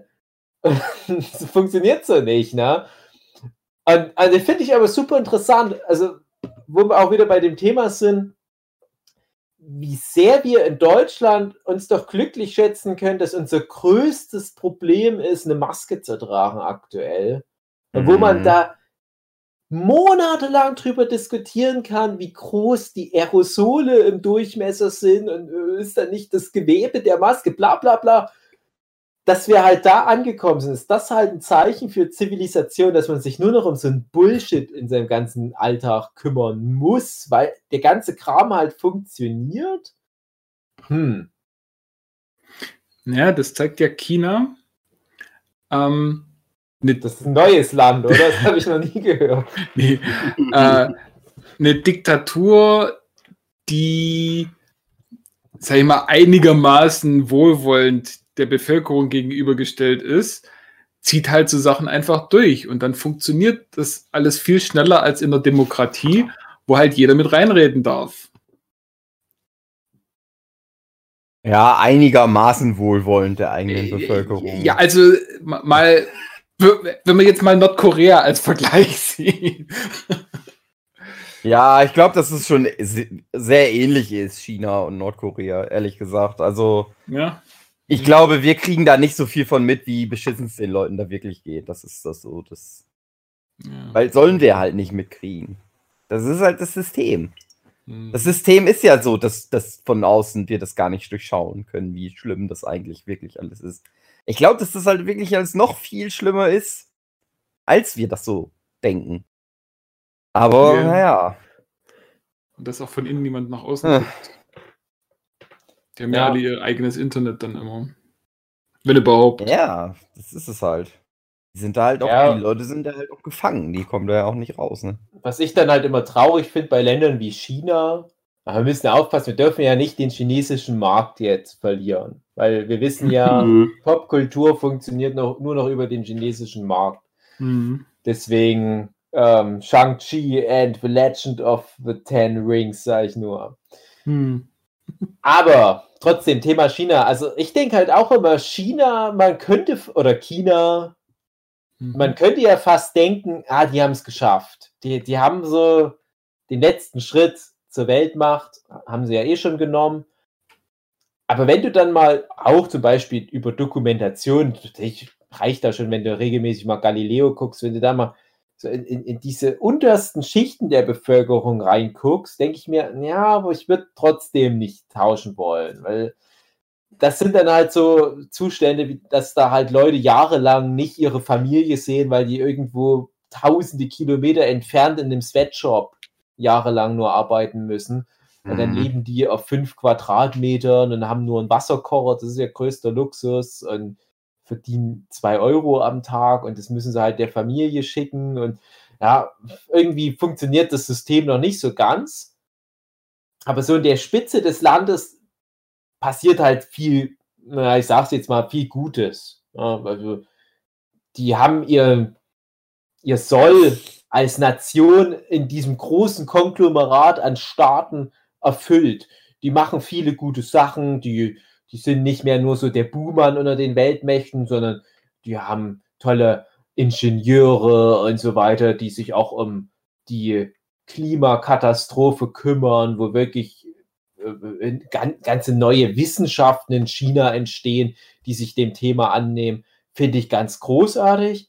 Aber auch da wieder der Punkt, das sind so Sachen, die macht Nordkorea halt nicht. Deswegen habe ich halt vorhin nochmal gewartet. Mhm. Nordkorea lebt davon, dass der IS alle tot macht. Das finde ich halt sehr unsympathisch. ja, ja, ja, stimmt schon. Ja. Das, das ist halt so dieses, das Ding, China funktioniert gut, aber halt auf Kosten von Leuten, ja, die halt in ja, China wohnen. Mhm. Wo du halt sagen kannst, aber viele westliche Länder funktionieren halt gut auf Kosten von Leuten, die in China wohnen oder in irgendwelchen anderen Ländern, die halt für einen Hungerlohn die Scheiße für uns produzieren müssen. Ja. Das ist halt das ist alles mhm. scheiße. das dreht sich, das dreht sich so, das, das Globalisierungsrad. Das kann immer nirgendwo ansetzen. Das ist immer so. Aber das ist ja bei allem. Äh, egal um was es geht, es ist immer dann so. Äh, man kommt dann immer zu diesem Totschlagkriterium. Aber genau da waren wir ja vorhin schon mal bei diesem ganzen Cancel Culture Ding diese Totschlagkriterien werden weniger. Das wird immer mehr, glaube ich, abgebaut. Es gibt dann halt irgendwann mal neue und dann bist du halt irgendwann mal so auf dem Stand wie in Deutschland, dass dann, dass du schon auf so einem hohen Niveau, was so auch Humanität und Umwelt und so weiter anbelangt, ähm, diskutierst, dass du wirklich sagen kannst, okay, wir haben es so im Großen und Ganzen geschafft, so als Zivilisation. Zwar mit ganz vielen Fehlern, aber das sind, das ist Quatsch eigentlich, über was wir diskutieren. Genauso wie wenn man halt äh, ganzen Tag nichts anderes zu tun hat, als Leuten auf Twitter auf den Fuß zu treten. Mhm. Und da können wir schon ganz froh drüber sein. Aber selbst das war halt in Deutschland noch vor 10, 20, 30 Jahren halt noch völlig andere Situation. Also ich kann mich ja noch ein bisschen dran erinnern, da hast du noch über ganz andere Sachen diskutiert und hast noch ganz andere Probleme. Und das ist halt immer dann unterm Strich meine Hoffnung, je weiter sich diese Länder entwickeln. Und China hat halt dieses Wachstum auf alle Fälle, auch Länder wie von mir aus Indien, irgendwann kommt die an den Punkt, da wird das automatisch besser, da wird es automatisch humanitärer und fairer zugehen. Ist einfach meine sehr optimistische Meinung dazu, weil ich glaube, auch China hat sich echt in den 10, 20 Jahren auch über alle Bevölkerungsschichten weiterentwickelt. Du hast halt nur dann ein Problem, wenn wirklich die untersten Bevölkerungsschichten immer weiter nach unten rutschen. Und ich glaube, das wird zwar immer viel in allen Ländern, auch USA und so weiter, Großbritannien ist auch immer groß dabei, das wird zwar so kommuniziert, aber ich glaube, es ist faktisch seltenster Fall für so eine ich sag mal, eine, eine, eine Nation in der Größenordnung. Ich traue das halt immer noch irgendwelchen, ja, so afrikanischen Ländern oder ein paar der schwächer aufgestellten asiatischen Länder zu, dass es wirklich so ist, dass es manchen Bevölkerungsschichten von Generation zu Generation schlechter geht. Aber ganz ehrlich, ich glaube, so insgesamt ist die weltweite Bevölkerung im Wachstum, was Standards anbelangt. Aber ob wir dann noch da letzten Endes das, das, das Endprodukt mhm. mitbekommen, wage ich zu bezweifeln. Und irgendwann wird dann nochmal wieder eine Blase platzen, natürlich. Und dann ja, wird mhm. mal so ein Land resettet werden. So Sachen passieren bestimmt auch mal wieder. Aber ich glaube, wir sind hier, wir sind gut dabei. Warum denn nicht?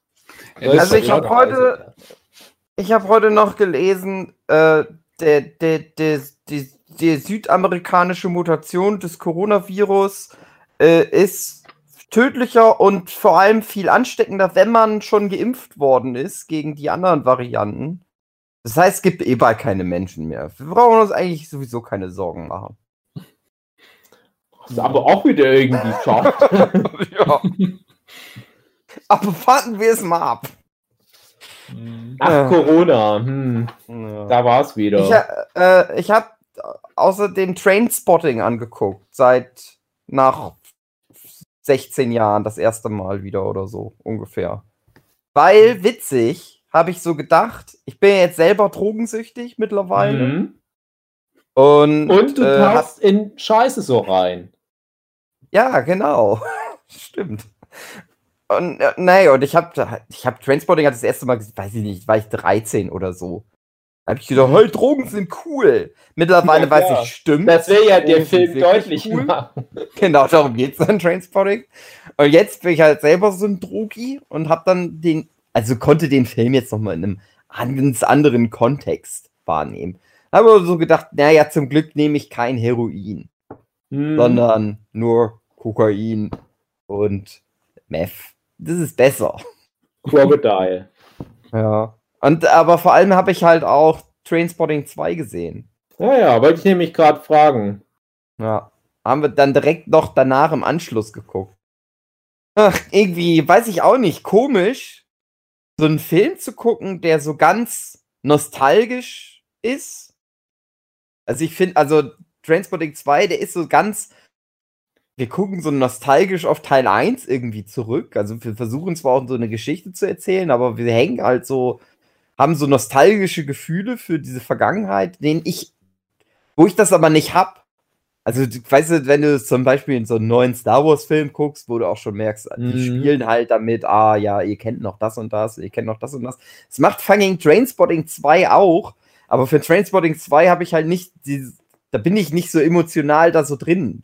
Und das ist dann komisch, wenn ich mir das vorstelle, für Leute, die halt keine emotionale Bindung zu Star Wars haben, wenn die sich dann Star Wars heutzutage ja. angucken, wie das, jetzt kann ich das verstehen, warum alle Leute Star Wars scheiße finden. Nein, ach, ach, Transporting 2 war schon ganz gut, aber ach, manche Figuren sind irgendwie komisch weiterentwickelt worden. Hm. Wollen wir da noch das Prinz aus zwei Munder Fass aufmachen? Auch so, oder weiß ich nicht. Zum Thema Nostalgie ja. und so. Ja, das ist nur Fanservice da, ja. was das anbelangt. Ist ja auch in Ordnung. Also Trainspotting 2, ich habe den auch in einer okayen Erinnerung, aber ich fand doch ganz ehrlich, ganz großes, ganz großes Problem, was ich habe, weil ich keinen Geschmack habe. Ich mochte damals den ersten Teil schon nicht so gut. Der kam raus. Ja. 6, 9. Ehrlich gesagt. Hm? Ähm, also, äh, äh, keine Ahnung, als, weiß ich nicht mehr, was ich dachte, als ich den das erste Mal gesehen habe. Aber ich glaube auch so ein bisschen wie so beim jetzt beim zweiten Mal habe ich auch so gedacht, ach, das war's schon. So, so ist das so ein bisschen das Gefühl, was ich hatte nach dem ersten Teil. Mhm. So irgendwie, ach, war schon nicht schlecht. Der unterhält schon, vor allem der erste, der ist wenigstens auch kurz, der zweite, der ist sehr lang irgendwie. Das ist auch komisch. Aber das ist trotzdem irgendwie so, ach, das war's jetzt schon. Irgendwie, weiß ich auch nicht. Da gibt's Filme, die so ähnlich sind, die aber irgendwie eigentlich geiler sind. Auch wenn mir jetzt keiner mehr einfällt. Aber Filme, die halt auch so, halt so eine, echt, eine echte, wahre Geschichte, so über so was, so ein Milieu irgendwie erzählen, die aber irgendwie mehr da mehr draus machen, so als Trainspotting. Mhm. Ich weiß auch, dass das damals so ein, so ein Film war, wo alle in meinem Umfeld gesagt haben, das ist ihr Lieblingsfilm aller Zeiten. Und ich habe mhm. mich immer so geärgert, weil ich dachte, ihr habt aber noch nicht viele Filme gesehen im Gegensatz zu mir. Und wir waren ja alle so 12, 13. Und ich hatte da aber schon eine große Meinung. Ich hatte natürlich auch schon Filme wie Pulp Fiction gesehen und hatte aber auch so viele Klassiker einfach schon für mich gewonnen. Ne? Die ganzen 80er Jahre Dinger, die ich damals abgefeiert habe. Und dann kommt dieser eine Film, der aus irgendeinem Grund gerade für meine Generation so prägend war. Ne? Ich glaube einfach, wenn du 12, 13, 14 bist und wenn da gerade in dem Alter ein Film kommt, da kann es gut sein, dass das dein Lieblingsfilm aller Zeiten wird, weil du da gerade so anfällig bist. Für mhm. De dein Charakter entwickelt sich gerade, dass da alles, was da reinkommt, so überbewertet. Genau wie bei mir der Schuh des Money. Genau. Und passend dazu war auch von ganz vielen damals in der Zeit das Lieblingsalbum Nevermind von Nirvana. Mhm. Und da dachte ich halt, auch als jemand, der viel Musik hört, dachte ich, ja, das ist ja auch ein ganz gutes Album, aber ihr habt aber wahrscheinlich auch einfach noch nicht so viel Musik gehört. Ne? Also würde jetzt wahrscheinlich auch der Philipp dazu sagen. Aber bei den Filmen war es halt auch so, das war halt dafür, dass es schon so ein schrulliger, irgendwie gefühlter Independent-Film war, Trainspotting, war der doch sehr krass im Mainstream verankert. Natürlich mhm. auch durch den Soundtrack, ist ja ganz klar. Ich glaube, die meisten Leute haben den Film gar nicht gesehen, aber die haben halt, äh, wie hieß es hier? Born Slippy. Born Slippy immer auf Viva gehört und dachten, oh, das ist doch von Trainspotting. Das ist Trainspotting mein Lieblingsfilm.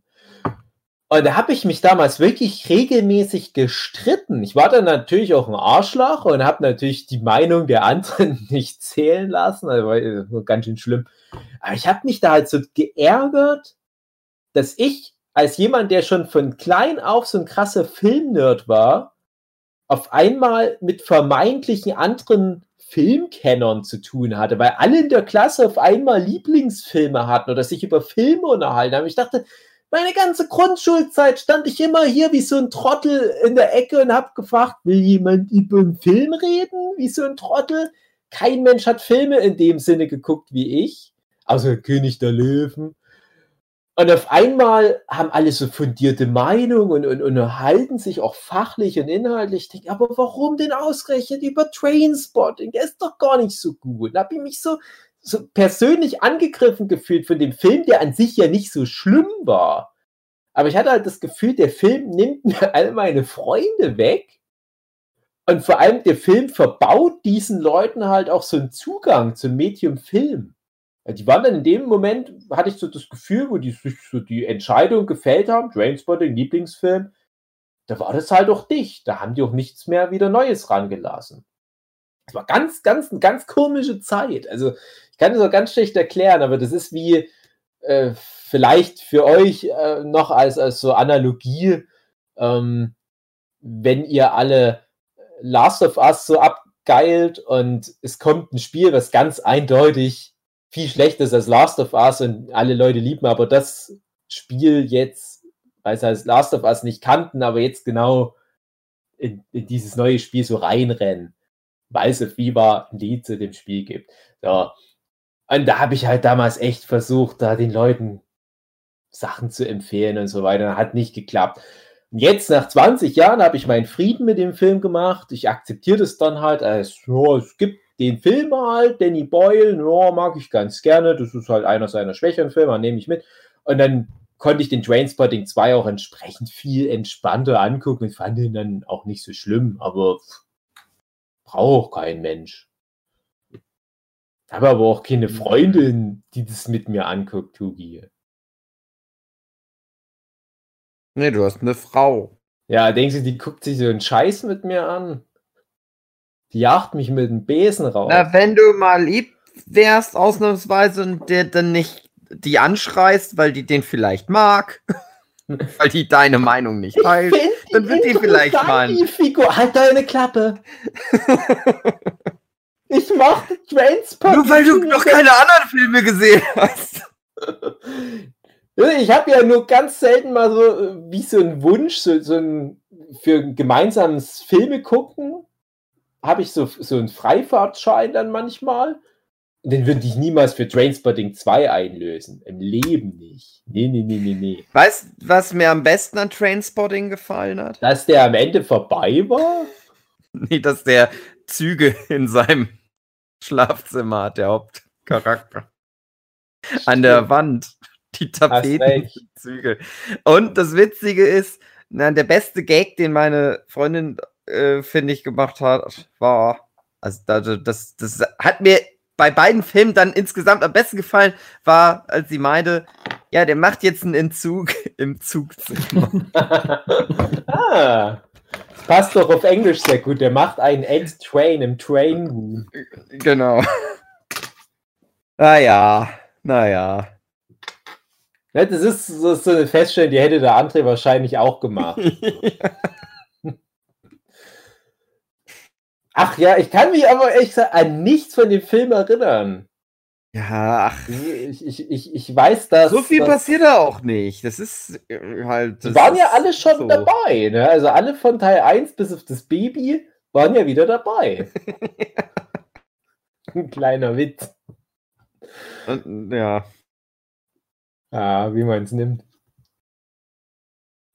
Wie heißt er gleich? Michael Carlyle? Robert Carlyle. Den fand ich immer gruselig als Kind. Der war für mich wahrscheinlich das, was, was der böse Pfarrer beim Glöckner von Notre Dame für die meisten anderen waren. So, so dieser gruselige, cholerische Drogi-Typ, der alle seine Freunde auch tot machen würde. Nicht immer gruselig. Da hatte ich echt so ein bisschen Angst, als ich jetzt den Trainspotting 2 dann mal angeguckt hat, dachte ich, ah, da ist dann wieder Robert Carlyle als dieser gruselige, cholerische Typ. Da habe ich bestimmt ganz viel Angst. Das war ganz komisch, weil du guckst heutzutage alle Horrorfilme, egal wie krass die sind, und denkst ja nicht sowas wie, oh, ich könnte mich gruseln. Aber tatsächlich habe ich vor dem Trainspotting 2 Respekt gehabt, weil ich noch so diese frühkindliche Prägung habe, dass ich die eine Figur super krass fand. Kannst du das nachvollziehen, Hugi, oder denkst du dir, nee, ich bin einfach nur Nein. zu schwach? Du bist zu schwach. Okay. Du bist halt eine Pussy. Und, und äh, was würdest du sagen? Ich sage ja immer Theorie, äh, irgendwann wird alles mal, wenn es lang genug existiert, zu so einem Disney Animated Classic. Und irgendwann muss ja auch Trainspotting da halt mal durch. Kannst du dir vorstellen, dass es sich so gut vermarkten lässt mit so sprechenden Tieren und dass dann Robert Carlyle so eine Art neuer Scar wird? Ja. Kann okay. ich mir gut vorstellen. Ich fand, dass der im zweiten Teil halt schon wie so ein netter äh, ja, eben. Onkel wirkt. Fand ich fast also, ein bisschen schade. Ich wollte mich doch gruseln vor dem. Ja. Aber ich kaufe doch Robert Carlyle nicht mehr ab, dass der gruselig ist, weil ich den mittlerweile auch in einem anderen Film gesehen habe und der ist nicht immer gruselig. Das ist manchmal, glaube ich, sogar das Rumpelspielchen dieser einen Serie. Aber du hast auch nicht, noch nicht privat kennengelernt. Vielleicht ist er ja dann wieder doch gruselig. Ach, ich wünsche mir das irgendwie für seine Familie auch. Dass der seinen Sohn zwingt, Sachen zu klauen, oder was? Ja, genau, der sagt immer, ja, aber Papa, du verdienst doch so viel Geld in Hollywood. Und dann sagt er, der Papa. Halt die Schnauze! Bring dich um, wir klauen jetzt. Ach, Robert Carlyle. Es geht ja immer zu wenig Geld verhältnismäßig in den Trainspotting-Film. Ich weiß gar nicht mehr, wie viel Geld die am Ende von Teil Ja, stimmt. Das habe ich auch gedacht. Das geht irgendwie um zum Schluss um 16.000 Pfund oder so. Ja. Das sind ja. Das ist ja nicht mal weniger Euros, glaube ich sogar noch.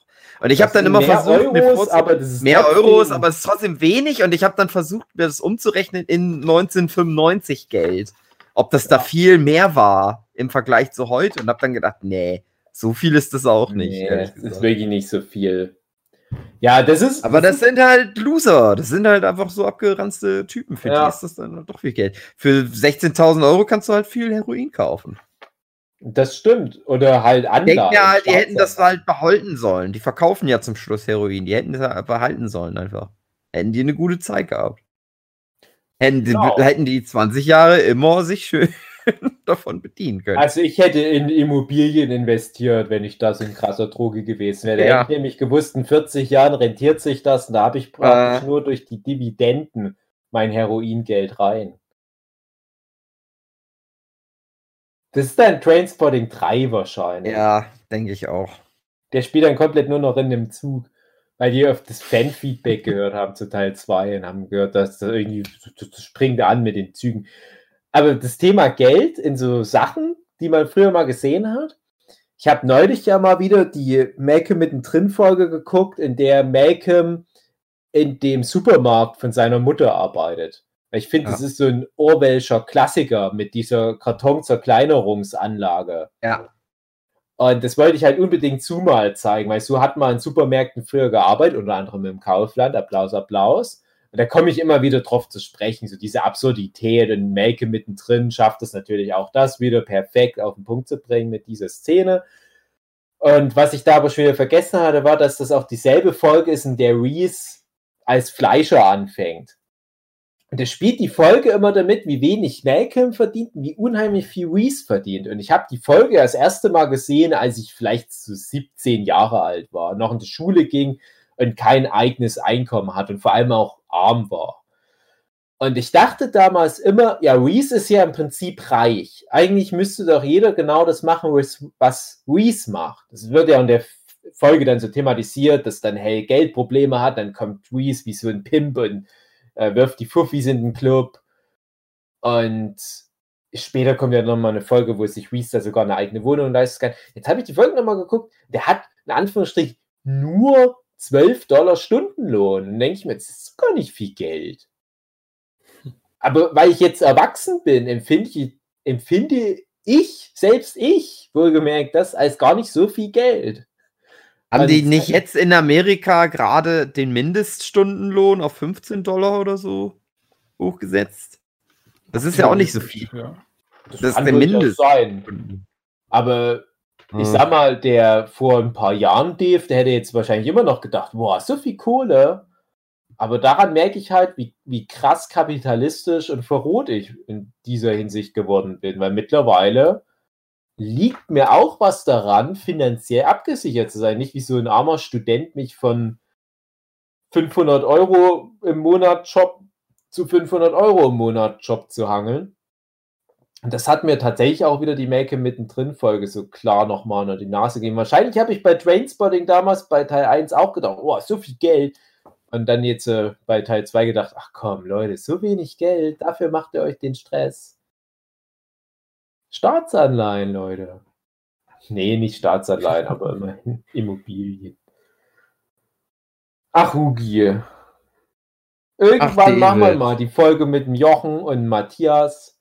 Geldanlage. Das wäre auch ein schönes Special für die 50. Folge Abschnacker geworden. Hm. Wie lege ich mein Geld richtig an? Spoiler nicht nur in Heroin.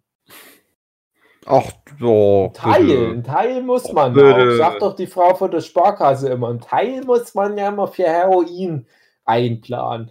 Aber was bleibt denn dann noch übrig? Kann ich damit vielleicht noch irgendwie in Aktien investieren? Mhm. Alles Aber wenn ich gut in Aktien investiert habe, dann kann ich mir vielleicht noch mehr Heroin kaufen. Mhm. genau, das hat die Sparkassenfrau so mir auch dann noch klärt. Ich habe noch gesagt, ich, ich will eigentlich gar kein Heroin nehmen. Hat er gesagt, das ist ein großer Fehler. Ich muss ja auch an meine Zukunft denken, die ich nicht habe. Deswegen muss ich schnell an Heroinvergiftung sterben. Herr Fülecki, haben Sie nicht Trainspotting gesehen? Wissen Sie nicht, wie cool Drogen sind? Ja, ich fand den Film jetzt gar nicht so. Also, Herr Fülecki, ich bitte Sie. Das ist mein Lieblingsfilm. Das ist mein Lieblingsfilm. Ich war Titi damals genau gerade 13, als der rauskam. 75. Ach, Trainspotting. Naja. Schön, schön. Haben wir darüber auch nochmal. Sonst noch irgendwas Relevantes für euch passiert? Ich kann nur noch von, von meinem Gesundheitszustand berichten. So weit ist es schon gekommen. Aber haut Hm. mir raus. Immer eine große Äh. Jubiläumssause. Ich hoffe auch echt, dass André da noch so ganz viel Zirkus Roncalli im Hintergrund einbaut. André wird einfach sagen, nein, ich bringe das einfach alles ungeschnitten als eine Folge raus. Auch die technischen Schneiden. Probleme dann zur Hälfte.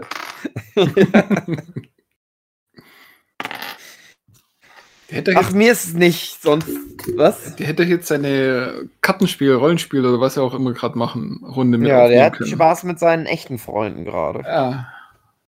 Ah, Ich nehme auch an, dass André vergessen hat, dass er uns zwar, also sich, also sich für uns stumm geschaltet hat, aber wahrscheinlich ist sein Mikrofon noch offen und auf der Aufnahme, die er jetzt hiervon gemacht hat, ist im Hintergrund dann auch immer zu hören, wie die halt, äh, weiß ich nicht, was für ein Kartenspiel spielen und dann sich Hm. betrinken und Pizza essen.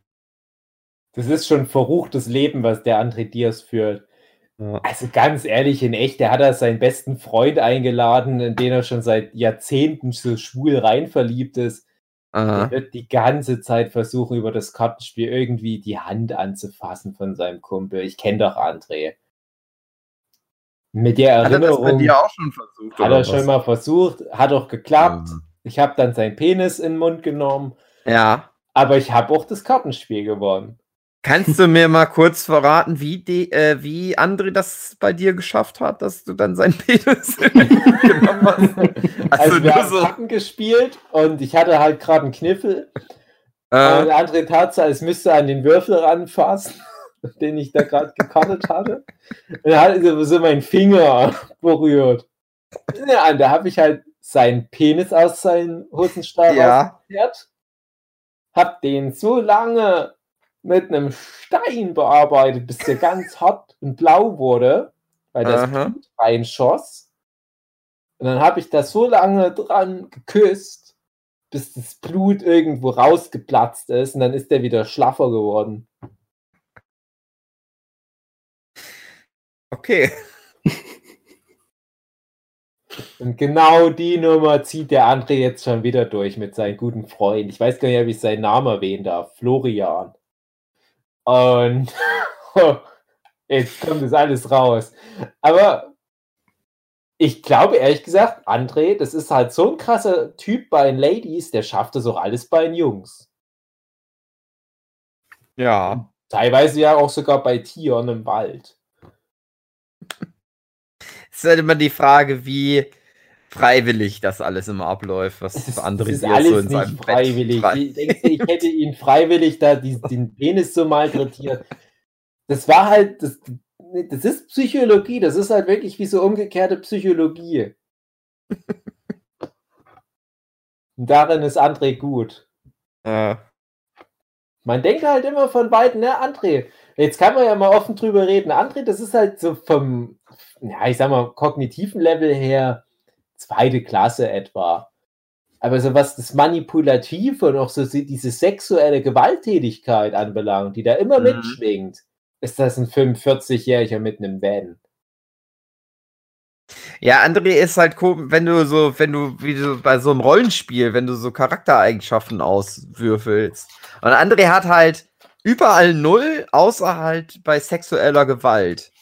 Da hat er halt alle seine Skillpunkte rein Genau, investiert. drei. Drei von zehn. Ah, das reicht bei uns.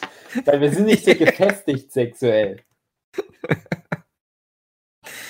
Da kannst du Jochen. auch mal Andres Freundin auch mal in die eigene Nase greifen, wenn sie die Folge hört und nochmal überdenken, was sie da gerade ernsthaft durchzieht.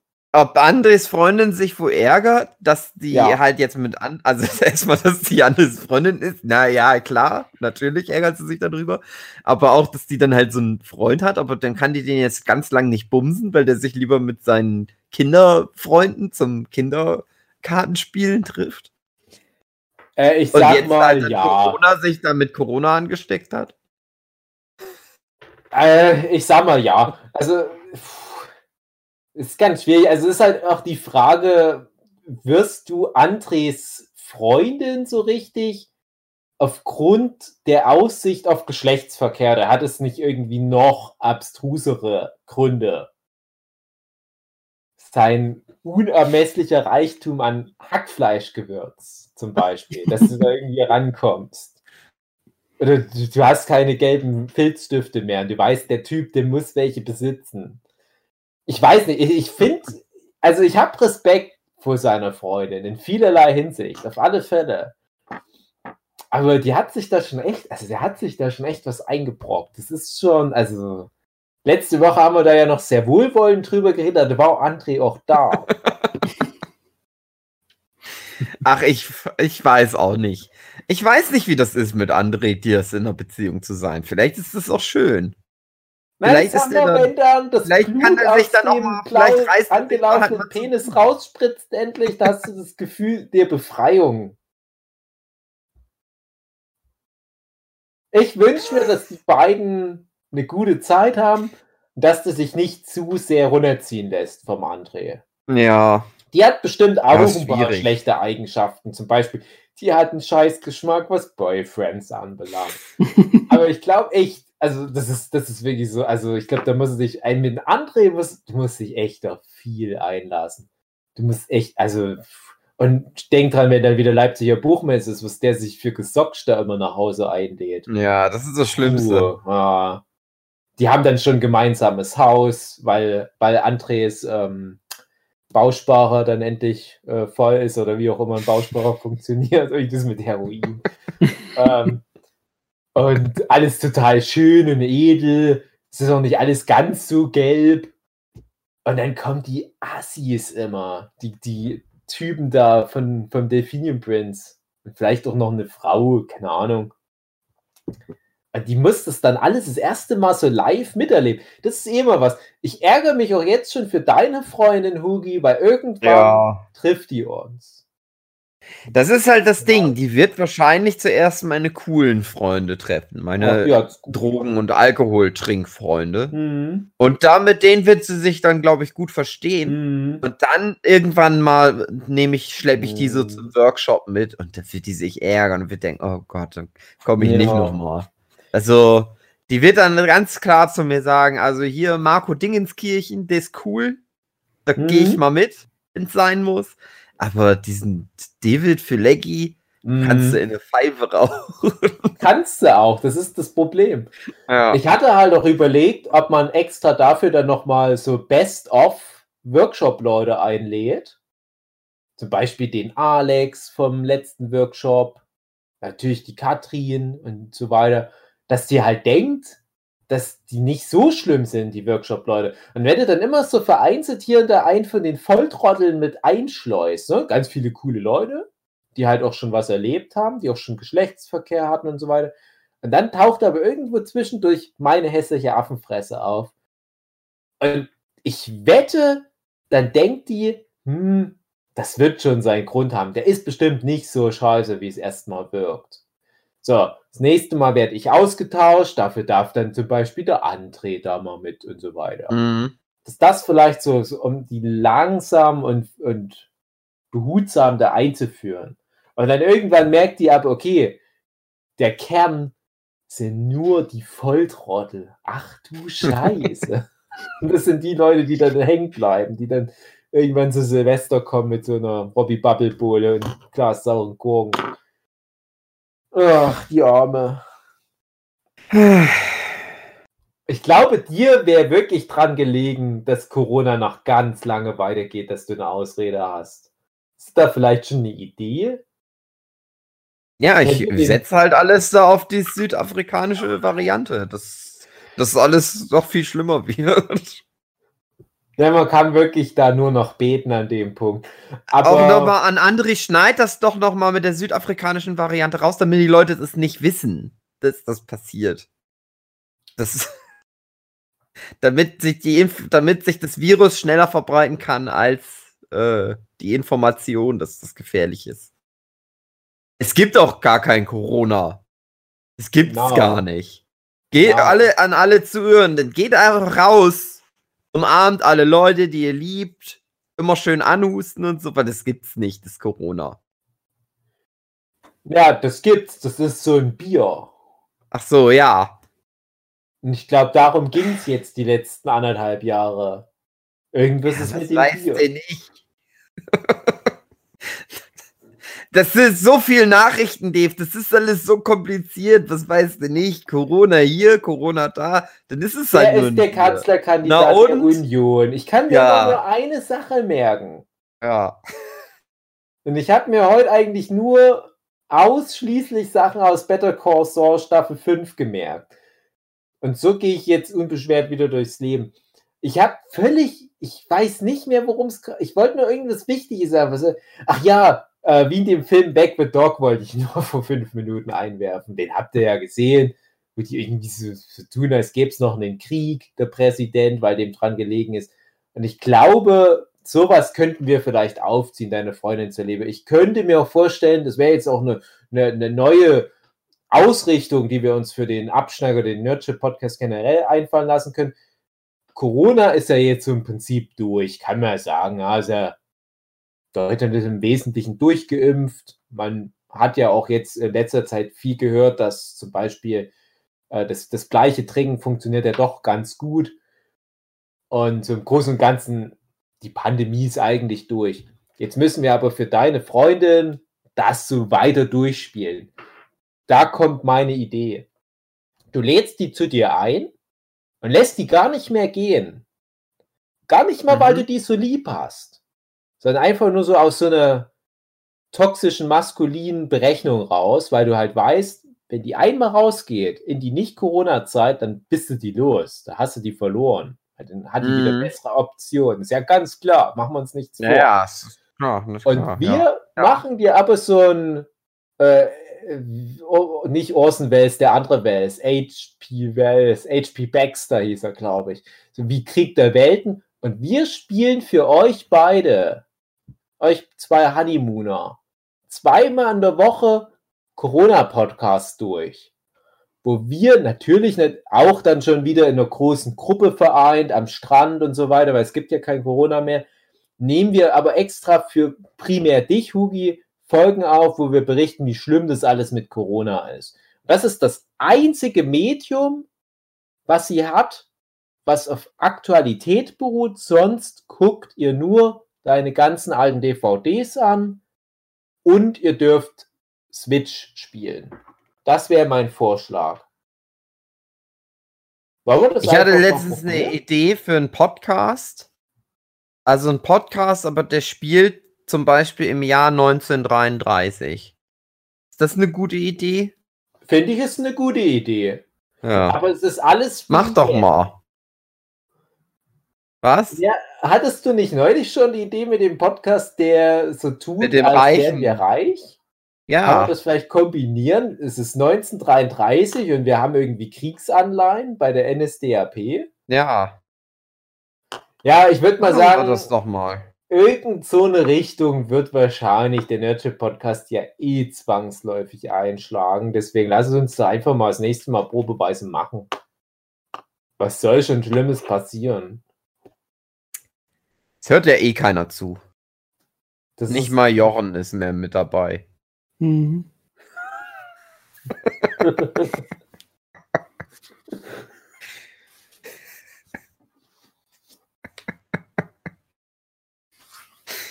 Jochen bringt es halt immer auf den Punkt.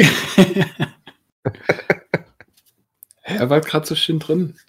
Wollte ich nicht unterbrechen. Meine Freundin hat mal gesagt, die hat mal eine Folge Nerdship Podcast angehört und hat gesagt, so scheiße ist es nicht. Aber es ist Wow. auch nicht so gut. okay. Eigentlich hat sie nicht wirklich was gesagt. Sie hat nur, ich habe zu ihr gesagt, ich habe immer Angst im Podcast, dass ich unsympathisch wirke. Und sie hat dann nur gesagt, na ja, also die anderen sind ja da auch noch in dem Podcast. Ein Glück.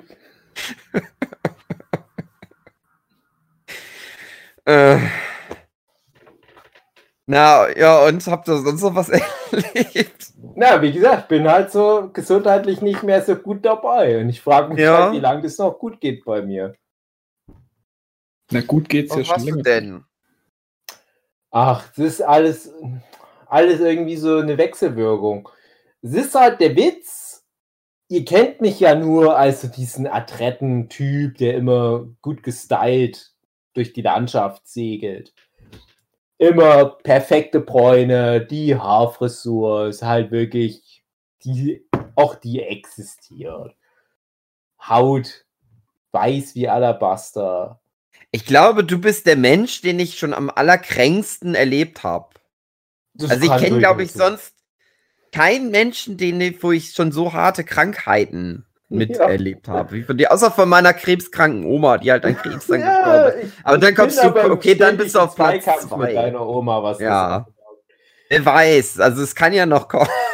Und ja, ich, ich weiß, es ist natürlich eine kleine komödiantische Einladung von mir gewesen, weil in echt bin ich wirklich oft nicht so gut dabei. Und es ist halt auch viel durch meine Überarbeitung und dass der Körper nicht so richtig regenerieren kann.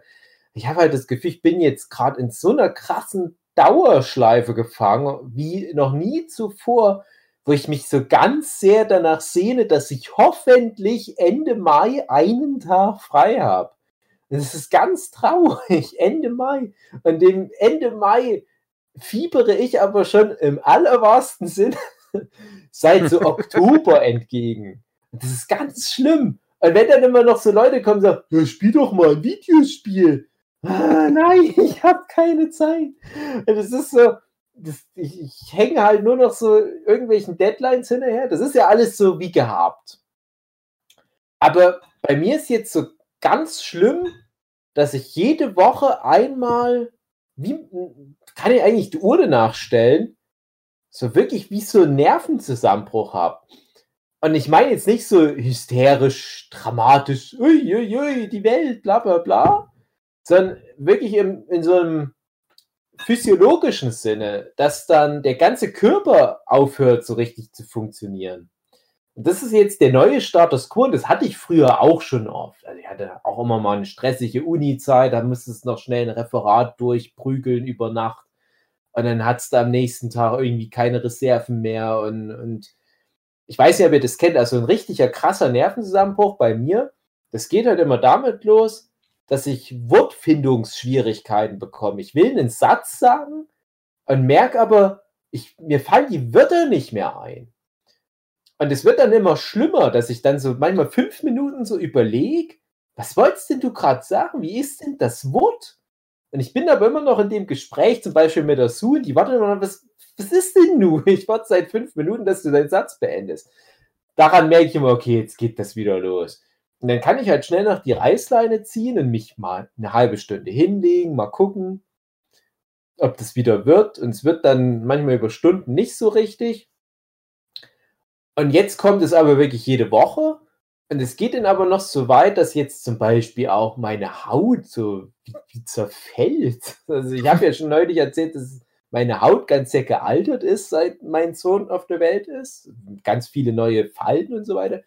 Aber jetzt kommt noch dazu, dass wenn ich so kleine Wunden im Gesicht habe, zum Beispiel weil mein Baby mich kratzt, kriege ich immer so ganz krasse Infektionen gleich, sodass ich immer so aussehe, als hätte ich so eine schlimme Krankheit, wo so, habe ich ja vielleicht, weiß nicht, aber so richtig große Sachen bilden sich dann. Man, von ganz kleinen Kratzer. Das ist ganz lächerlich.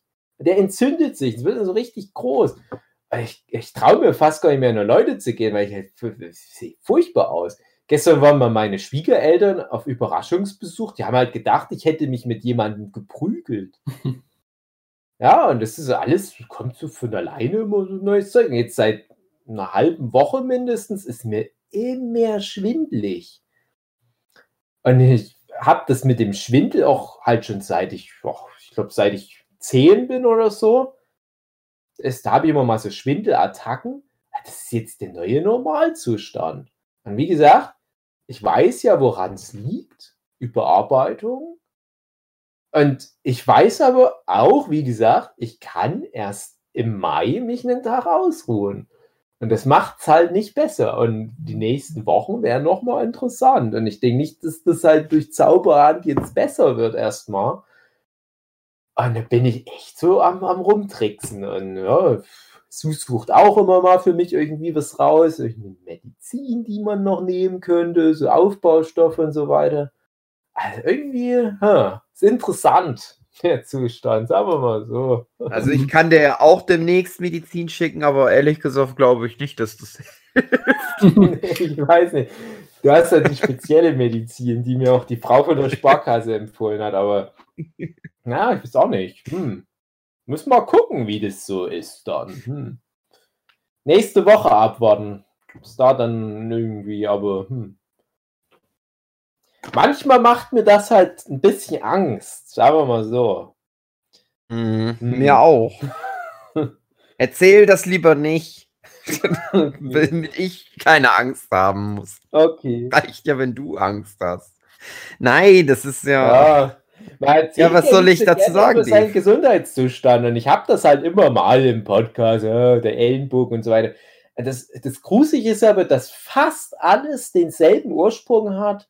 Das ist halt aber mein Beruf. Und ich kann ja nicht mit dem Beruf aufhören einfach. Also natürlich wäre vielen Leuten dran gelegen. Endlich ist es vorbei, das. Trauerspiel. Und äh, ich müsste echt halt die Reißleine ziehen und halt auch im Supermarkt Regale einräumen. Das wäre, glaube Ja. ich, das Allerbeste. Ich, ich, ich sehne mich immer ganz sehr nach so einer stupiden körperlichen Arbeit, wo ich viel in der frischen Luft bin. Scheiße Arbeiter zum Beispiel. ja. Frag doch mal auf dem Klärwerk. Wenn du Ja. sagst, du kennst einen, der auf dem Klärwerk arbeitet, das reicht schon als, als Berufserfahrung. Ich habe Kannst du hin und wieder Stuhlgang. kannst sagen, du hast schon mal eins besichtigt. Die sagen dir, äh, wann kannst du anfangen? Wie viele Ja, tausend irgendwie- Euro möchtest du im Monat verdienen? Ja, stimmt. So funktioniert das auf der Kläranlage. Und dann ist meine Aufgabe doch irgendwie über so ein Hotel in Südafrika für das Klärwerk, für das ich arbeite, AK-47 zu beschaffen, wenn ich das richtig verstanden habe. Ja, aber das macht ja auch Spaß, ne? Bisschen reisen. Ja, gut, ich mache das vielleicht irgendwann nochmal und dann geht's mir wieder gut. Ich möchte halt so ein ganz normaler Durchschnittsdeutscher nochmal sein, irgendwann in meinem Leben. So jemand mit so, so dicken, breiten Armen, so Schaufelbaggerhänden, der immer den ganzen Mhm. Tag nur auf so einen Haufen Steine drauf kloppt. Wuff, wuff. Und dann immer ein Bier trinken und Fußball gucken. Da Mhm. sehne ich mich ganz oft ganz sehr danach. So Leute, denen das doch egal ist, was da für eine ehemalige äh, Channel Awesome Mitarbeiterin auf Twitter geschrieben hat, oder was in Nordkorea los ist, sondern jemand, der einfach nur so, ach scheiß drauf, ganzen Tag auf den Stein drauf gekloppt und schön abends genießen, noch, noch Tatort gucken und so weiter. Ah, Das, das, was ich früher immer so ganz schlimm fand, das sehne ich mich jetzt noch. Weil die Leute, die haben es richtig gemacht. Die machen sich nicht so viel Stress. Die haben nämlich noch all ihre Hautpartikel im Gesicht. Ehrliche, ehrliche, hart arbeitende Menschen, sag ich mal im weitesten Das Sinne. Gegenteil von mir. Ja. Nicht jemand, der sich so durchmogelt mit irgendeinem so Quatsch. Mhm. Ach, David, Hugi. mach mir ganz viel Sorgen. Ach, musste nicht. Mir geht's schon wieder viel besser jetzt. das sage ich immer zur Ruhe. Manchmal, manchmal stehe ich so im Vor nee, Vorsaal, ich weiß nicht, ob ihr das Wort kennt, weil im Flur und stütze mich am Schuhschrank ab, weil ich sonst hinfallen würde. Und da kommen dann immer so die so, kann ich dich irgendwie stützen? Ich so, ah, mir geht's gut. Das ist so das Hauptgesprächsthema, was wir über den Tag noch haben. Äh, naja, nee. Können die gesagt, Leute dir Geld schicken? Ja, das wird das definitiv die Lösung. Noch mehr Geld. Also wenn ich von einem Glück habe, dann ist es Geld.